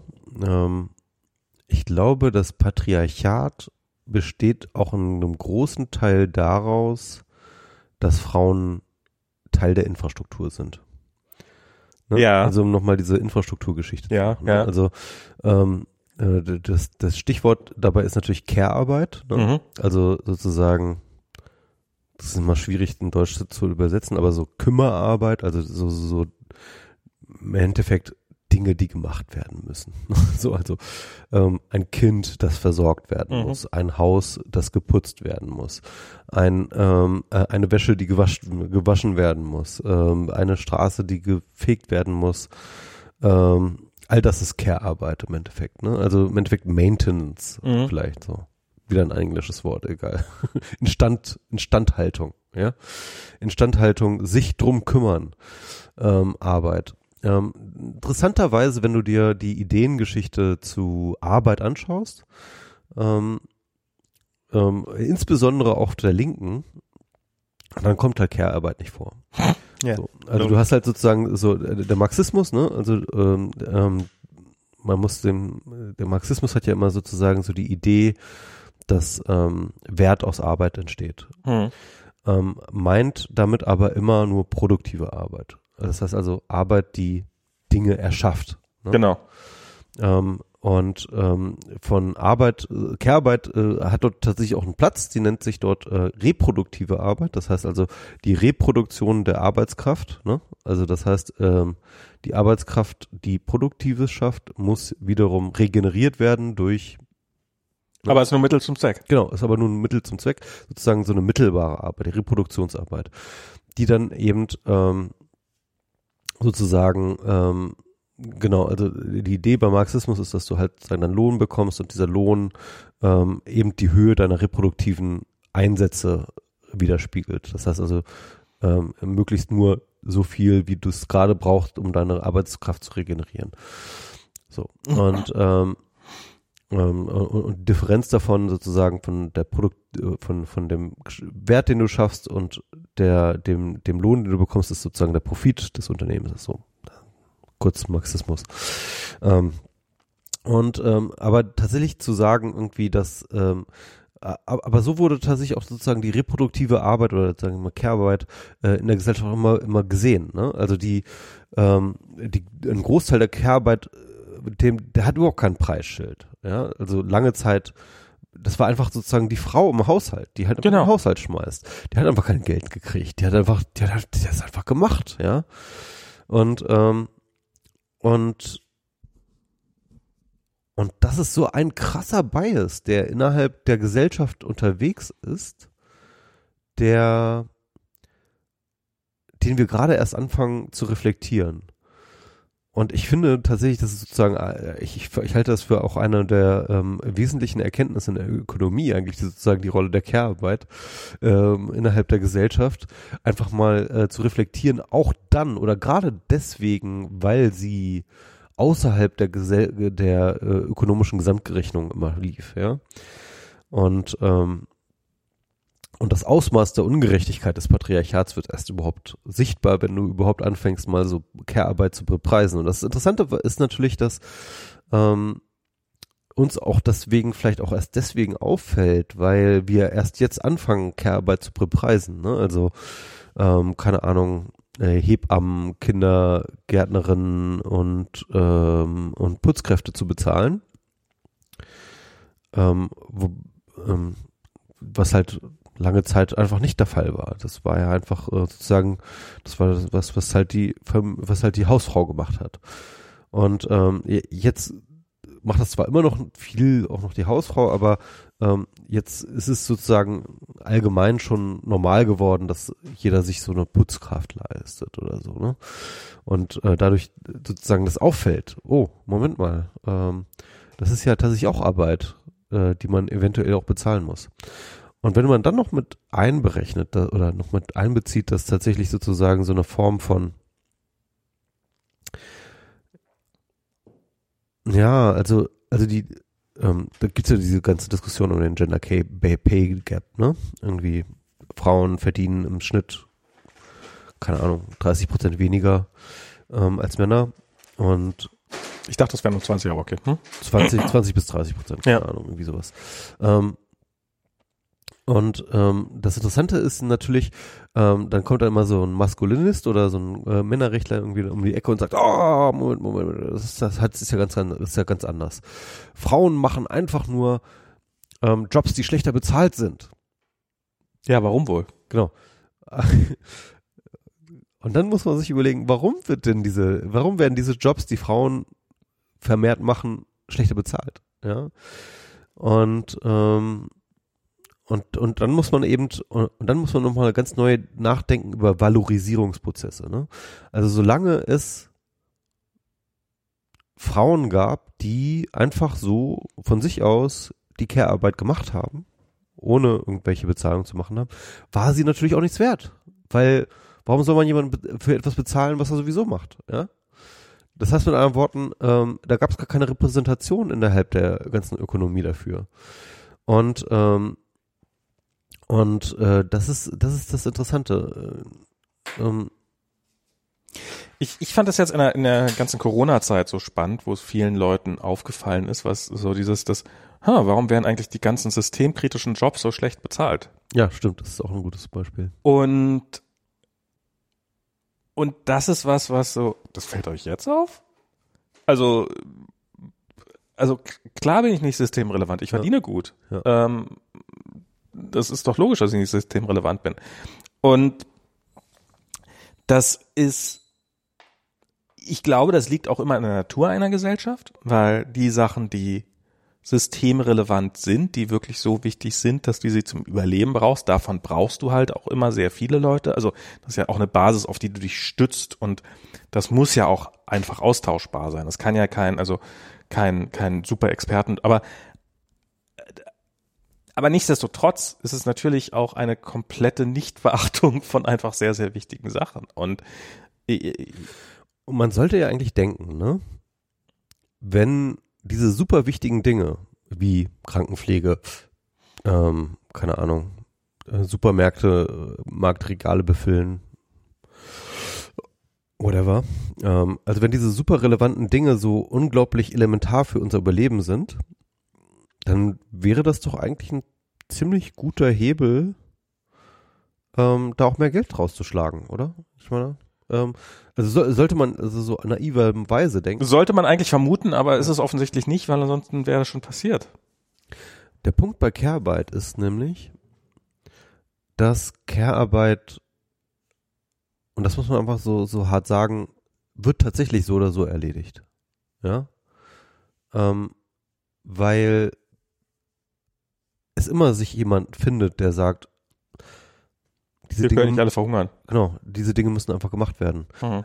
wenn ein Säugling schreit, ja, dann ist es egal, ob du jemanden bezahlst oder nicht, dass der Säugling gefüttert wird. Es wird sich jemand finden, der, der, der sich um den Säugling kümmert. So. Ähm, auch weil wir Menschen, und da würde ich jetzt nicht einfach nur sagen, nur Frauen, obwohl Frauen im Zweifelsfall immer diejenigen sind, die das dann halt machen, aber ähm, ähm, weil der Mensch schon auch am Ende des Tages schon auch noch irgendwie fähig ist, aus seiner eigenen Scheiße rauszukriechen, ja, und äh, zu sagen, okay, dann muss ich diese Scheiße einfach mal wegmachen. Und ähm, und das heißt mit anderen Worten, man kann Leute auf Care-Arbeit nicht so gut erpressen. Ja, also mit Care-Arbeit nicht so gut erpressen, weil es halt am, am Ende gibt's immer jemanden, der, der, der, der, der das macht. Und ich glaube, das ist, das ist ein Grund darum, dafür, warum Care-Arbeit so schlecht bezahlt wird. Ähm, weil es am Ende macht's doch immer irgendjemand. Ich glaube, es liegt auch bis zu einem gewissen Grad daran, weil, weil es halt, ja, weil, weil es so üblich ist. Ich weiß nicht. Also ich habe, also ich meine, ich kann mir jetzt, ähm, ich, ich frage mich immer mal wieder, ich verdiene jetzt relativ gut oder sehr gut und warum eigentlich? Was, was mache ich eigentlich, was jetzt, was jetzt so unfassbar viel wichtiger ist für die Gesellschaft? Wenn ich ehrlich bin oder auch wenn ich unehrlich bin, spielt keine, keine Rolle, ähm, so wahnsinnig viel ist da nicht. Also ich meine, es ist halt, auf der einen Seite denke ich mir schon, so halt, wenn irgendwie ähm, ein Bauarbeiter ankommt und sagt halt, ja, ich mache hier die eigentliche Arbeit, der Architekt, aber ja, du wüsstest halt auch nicht, wo die Mauer hinmachen sollst, wenn der Architekt nicht da ist. Du wirst vielleicht irgendwo eine Mauer hinmachen und jetzt Ende des Tages was gemacht, aber ob ein Haus bei rauskommt, ist jetzt auch noch eine, mal eine andere Frage. Insofern ist das schon auch wichtig. Ähm, und ich sage nicht, dass es total überflüssig ist. Aber das hat ja auch wahnsinnig viel damit zu tun, also dass, dass halt Leute einfach Warum verdiene ich viel? Weil mir jemand viel dafür geboten hat. Und das hat ja auch eine Menge mit Gewohnheit zu tun. Und ja, nee, es ist, ich glaube, es hat schon auch damit zu tun, dass ähm, ich glaube, äh, hier muss man dann irgendwie aufpassen, weil ähm, jetzt kommt ganz schnell so eine Markt ähm, mit Metapher in den Sinn, aber weil es natürlich das, was du tust, nicht jeder tun kann, ne? Also man braucht ja, halt, eine, man braucht halt eine gewisse Ausbildung, man braucht halt eine gewisse Zeit, die man investiert hat in ähm, in das Lernen von Programmieren und äh, äh, Praxis und so weiter und so fort, um dann halt irgendwie das tun zu können, was du tust. Und deswegen gibt es halt eine geringere Anzahl von Leuten, die das tun können. Das ist die eine Sache. Die andere Sache ist aber auch die, ähm,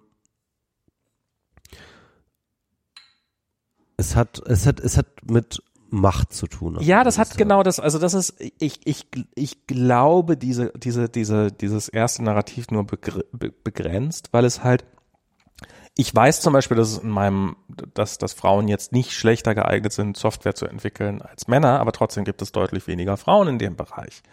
Und das hat seine Gründe. Und das hat seine Gründe auch darin, dass, ähm, dass, dass, dass, dass äh, Frauen bis zu einem gewissen Grad fast vielleicht fast systematisch weggebissen werden oder halt nicht, nicht auf bestimmte Positionen kommen und halt darum eher die Nischenposition füllen. Und äh, die halt nicht, nicht, nicht so prestigeträchtig sind. Und das hat, wenn du jetzt ein rein, wenn du jetzt das aus, aus einer reinen Marktperspektive sehen würdest, dann müssten sich da andere Verhaltensmuster entwickeln.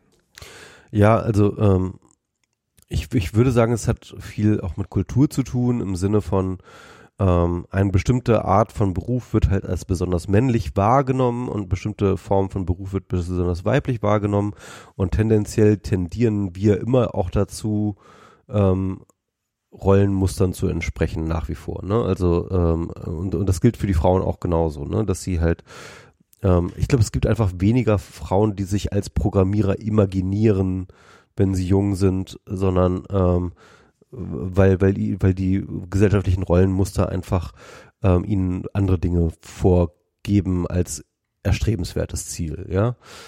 Und ähm, aber ich glaube auch darüber hinaus, also ich meine, es war ja durchaus, es gibt ja dieses berühmt, diese berühmten Beispiele, das, ähm, also zum Beispiel habe ich neulich ein Video darüber gesehen, über der Schnitt im Film.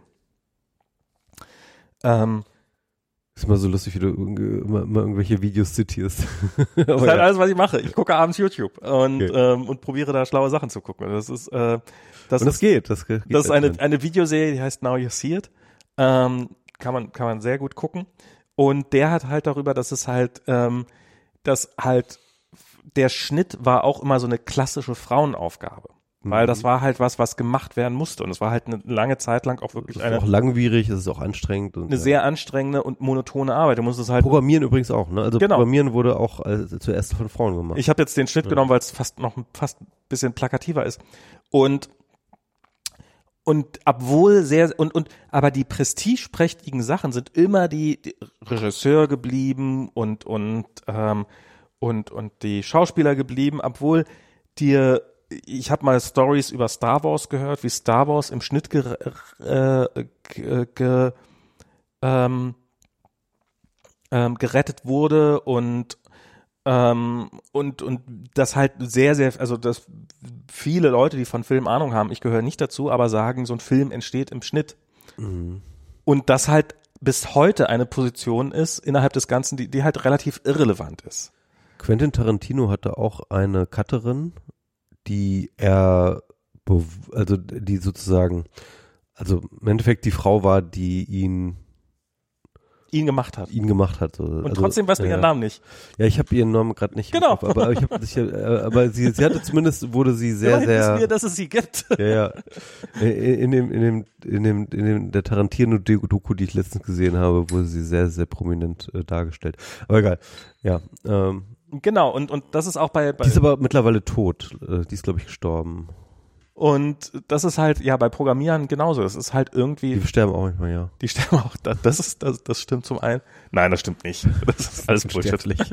ähm, nee, aber dass, dass halt Programmiererinnen wesentlich populärer werden, als ihr Job noch als unwichtiger galt und jetzt so nach und nach da rausgedrängt werden aus dem ganzen Bereich. Das ist interessant. ne? Also am Anfang ähm, waren sozusagen äh, die Jungs haben die Maschinen gebaut, ne, die großen Computer, so damals äh, noch noch irgendwie. Das war auch Lochkartenstanzen, das war auch kein, kein guter Job. Aber die, Ja.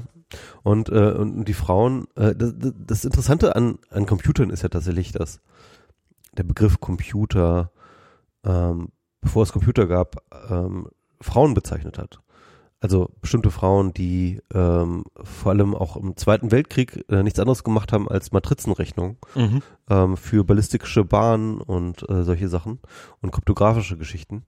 Ähm, die hatten ganze Sweatshops voller Frauen, die im Zweiten Weltkrieg nichts anderes gemacht haben als ähm, Rechenaufgaben auf dem, auf dem Papier, die dann halt zusammengeführt wurden und dann im Endeffekt sozusagen so Parallel Processing, ja, irgendwie. Mhm. Und die nannte man Computer. Ich habe mal gehört, dass das im, im, nach der Französischen Revolution, als sie auf das metrische System umgestellt haben, es ist eine Geschichte, die fast zu gut ist, um wahr zu sein, dass viele Friseure dafür genommen worden sind, weil Friseure nach der Französischen Revolution wesentlich weniger gebraucht worden sind, weil die ganzen Perückenträger alle keine Perücken mehr brauchten, weil sie keinen Kopf mehr hatten. Ähm, und dass diesen Leuten dann auch, also dass die Umrechnungstabellen quasi gebaut haben, um auf das metrische System von all diesen ganzen Kleinstsystemen umzurechnen. Und die auch nur, das runtergebrochen ist auf Plus und Minus, so ein bisschen, so halt, jeder hat dann einen Schritt gemacht, weiß eigentlich gar nicht genau was, und dann habe ich das ausgekriegt. Und das ist halt, und, und darum sind dann irgendwelche Umrechnungstabellen entstanden. Interessant. Ja. Aber die wohl auch schon Computer hießen.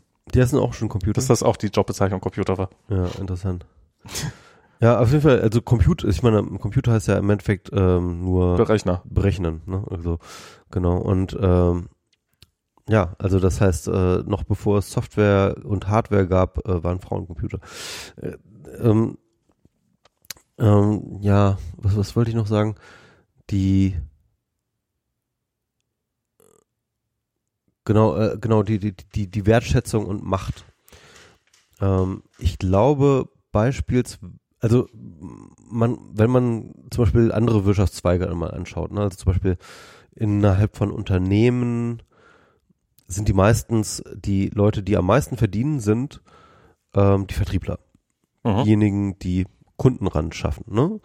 Ähm, das liegt natürlich meistens daran, dass die doch einen- irgendwie einen Bonus pro Kunde kriegen, irgendwie einen äh, bestimmten ähm, äh, bestimmte So, das ist an der Quelle. Genau, du sitzt, du sitzt im Endeffekt am Revenue Stream. Und ich glaube, man kann relativ gut korrelieren Einkommen von wie nah bist du am Re Revenue Stream Mhm. von irgendwelchen Dingen. Ne? Und im Endeffekt, ähm, ich, ich beschäftige mich mit, gerade mit so einer, ähm, einer Wirtschaftstheorie, die eigentlich relativ unbekannt ist. Ähm, ich bin auch gerade erst mehr oder weniger auf, durch Zufall drauf gestoßen und ich finde die sehr, sehr spannend. Ähm, die nennt sich äh, Resource Dependency Mhm. ähm, Okay. Theory. Ähm, und die geht eben davon aus, es ist so eine Art Organisationstheorie, ne? Also die fragt sich halt, okay, Organisation, wie sind die strukturiert und wie arbeiten die und äh, wonach handeln die und so weiter und so fort. Und normalerweise würdest du zum Beispiel sagen, okay, du hast halt ein Unternehmen irgendwie und das Unternehmen versucht halt irgendwie seinen Gewinn zu maximieren und äh, ist am Markt und solche, das ist sozusagen die Standardtheorie, wie, wie so mal Mikroökonomie verstanden wird. Und ähm, die sagen halt so, nee, also eine, ähm, eine Organisation ist erst einmal ähm, abhängig von Ressourcen. Jede Organisation ist abhängig von Mhm. Ressourcen. Und, ähm, und das heißt mit anderen Worten, sie ist abhängig von ihrer Umwelt in gewisser Hinsicht. Und die Beziehung zwischen einer Organisation und ihrer Umwelt ist eine Beziehung zwischen ein, ähm, äh, ist sozusagen eine Beziehung von ähm, Ressourcenverbindungen. Ähm, das heißt also mit anderen Worten, eine Organisation wird allein um ihr Überleben zu sichern, immer versuchen, ähm, ihren Zugang zu Ressourcen zu sichern. Sei es diese Ressourcen, sei es zum Beispiel Arbeitskräfte, neue, neue, neue, ähm, ne, neue Mitarbeiter, seien es irgendwelche Rohstoffe, seien es irgendwelche Informationen, seien es irgendwelche, was, whatever, ja, irgendwelche Ressourcen. Und diese Ressourcenströme zu kontrollieren, ähm, ähm, haben sie halt festgestellt, ist, wenn du dir eine Organisation von innen anschaust, dann sind tatsächlich diejenigen, die wichtigsten Personen innerhalb einer Organisation, die ähm, diese Ressourcenströme bewerkstelligen. Und die sozusagen ähm, diese Ressourcenströme ähm, äh, kontrollieren in mhm. dieser Hinsicht, ne, dadurch. Und ähm, und, und diese Sichtweise auf Organisationen macht total Sinn, finde ich persönlich. Ähm, weil diese, äh, und, und, und wenn du es dir genauer anschaust, dann hast du halt sozusagen immer nicht eine nur eine Dependence on Resources, sondern du hast auch mal eine Interdependence von mehreren Organisationen. Also du hast ja, die Umwelt von Organisationen sind ja meistens andere Organisationen. Ne? Du hast mhm. irgendwie ein Unternehmen, du hast Konkurrenten, äh, du hast ähm, äh, Zulieferer, du hast ähm, äh, du hast den Staat, du hast ähm, alle möglichen anderen. Ähm, Red mal weiter. Okay. Du hast alle möglichen anderen ähm, äh, Formen von Organisation, mit denen deine Organisation sozusagen in einem interdependenten, also das heißt also einem wechselseitigen Abhängigkeitsverhältnis steht.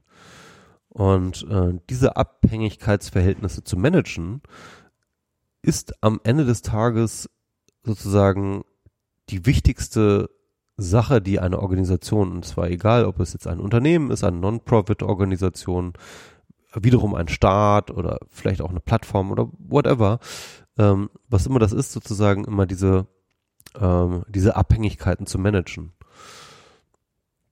Und ich glaube, dass halt tatsächlich, also, und, einerseits kann sich, genau, einerseits kann man aus dieser gegenseitigen Abhängigkeit kann man ein, eine direkte Machttheorie auch ableiten. Da gibt's auch ein äh, spannende Paper zu. Ähm, nämlich tatsächlich ähm, eine gegenseitige Abhängigkeit von ähm, Organisationen oder von Individuen oder wie auch immer, ähm, kann natürlich ein gewisse Ungleichgewicht haben. Auch wenn wir sozusagen gegenseitig abhängig sind, ne, weil wir zum Beispiel ein gemeinsames Ziel haben, also beispielsweise nehmen wir mal Max und mich, ne? Also Max und ähm, Max ist total auf mich angewiesen, wenn er ein WMR machen möchte. Und ich bin genauso angewiesen auf Max, wenn ich ein WMR machen möchte. Das heißt also, wir haben sozusagen eine ähm, wechselseitige Abhängigkeit, ähm, wenn es darum geht, WMR zu machen. Und ähm, das heißt, die Organisation WMR basiert im Endeffekt aus zwei ähm, wechselseitig abhängigen Individuen. Ähm, und jetzt könnte man zum Beispiel sagen, okay, ähm, äh, ich zum Beispiel habe jetzt noch so einen anderen Podcast, ich habe jetzt noch ähm, Planet B. Ne? Und äh, für Planet B bin ich überhaupt nicht abhängig von Max. Äh, und das heißt mit anderen Worten, ähm, dass ich sozusagen eine geringere Abhängigkeit habe von Max als Max von mir ähm, weil ich sozusagen diese alternativen Optionen habe. Und äh, das heißt mit anderen Worten, ähm, äh, das ist jetzt hypothetisch, weil Max hat natürlich noch auch, auch noch andere Podcasts, äh, zum Beispiel Nerds FM und so weiter und so fort. Das heißt also. ich glaube, ich muss mal wieder Nerds FM machen. What? ähm, äh, äh, ich, ich versuche jetzt einfach gerade so eine so, so, so eine theoretische ähm, ähm, Konstellation zu erklären. Theoretisch, wie, mhm. wie, wie sozusagen Macht aus Interdependenz entsteht, ja. ja. Und ähm, ähm, ein anderes Beispiel, also der der Typ, der das halt mal ähm, aufgeschrieben hat, heißt, glaube ich, Robert A Emerson. Äh, Robert Emerson hat, ja, den ähm, der hat diesen Online-Shop gemacht, ne? Nicht, nicht, nicht Amazon, sondern Emerson. Emerson, ich, äh, äh, also ganz anders, Amazon. anderer Name. Amazon. Ähm, und der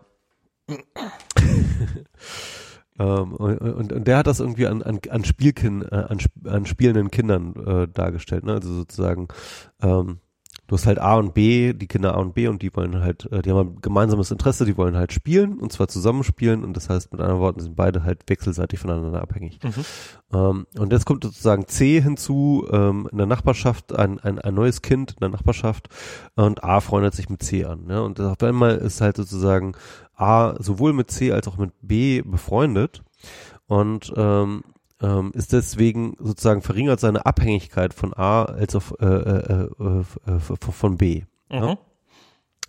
Und das heißt mit anderen Worten, du hast ein Ungleichgewicht innerhalb dieses äh, dieser Beziehungsnetzwerkes. Und äh, ein Großteil von sozialen Interaktionen basiert darauf sozusagen on, ähm, äh, was halt Amazon Balancing Operations nennt. Also das heißt, Versuche sozusagen äh, Balance wiederherzustellen innerhalb von interdependenten Beziehungen.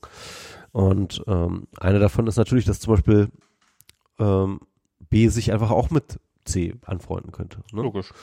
Oder dass ähm, äh, B auch wieder andere Freunde kennenlernen würde, also sozusagen alternative Ressourcen aufmachen würde, mhm. ähm, sozusagen.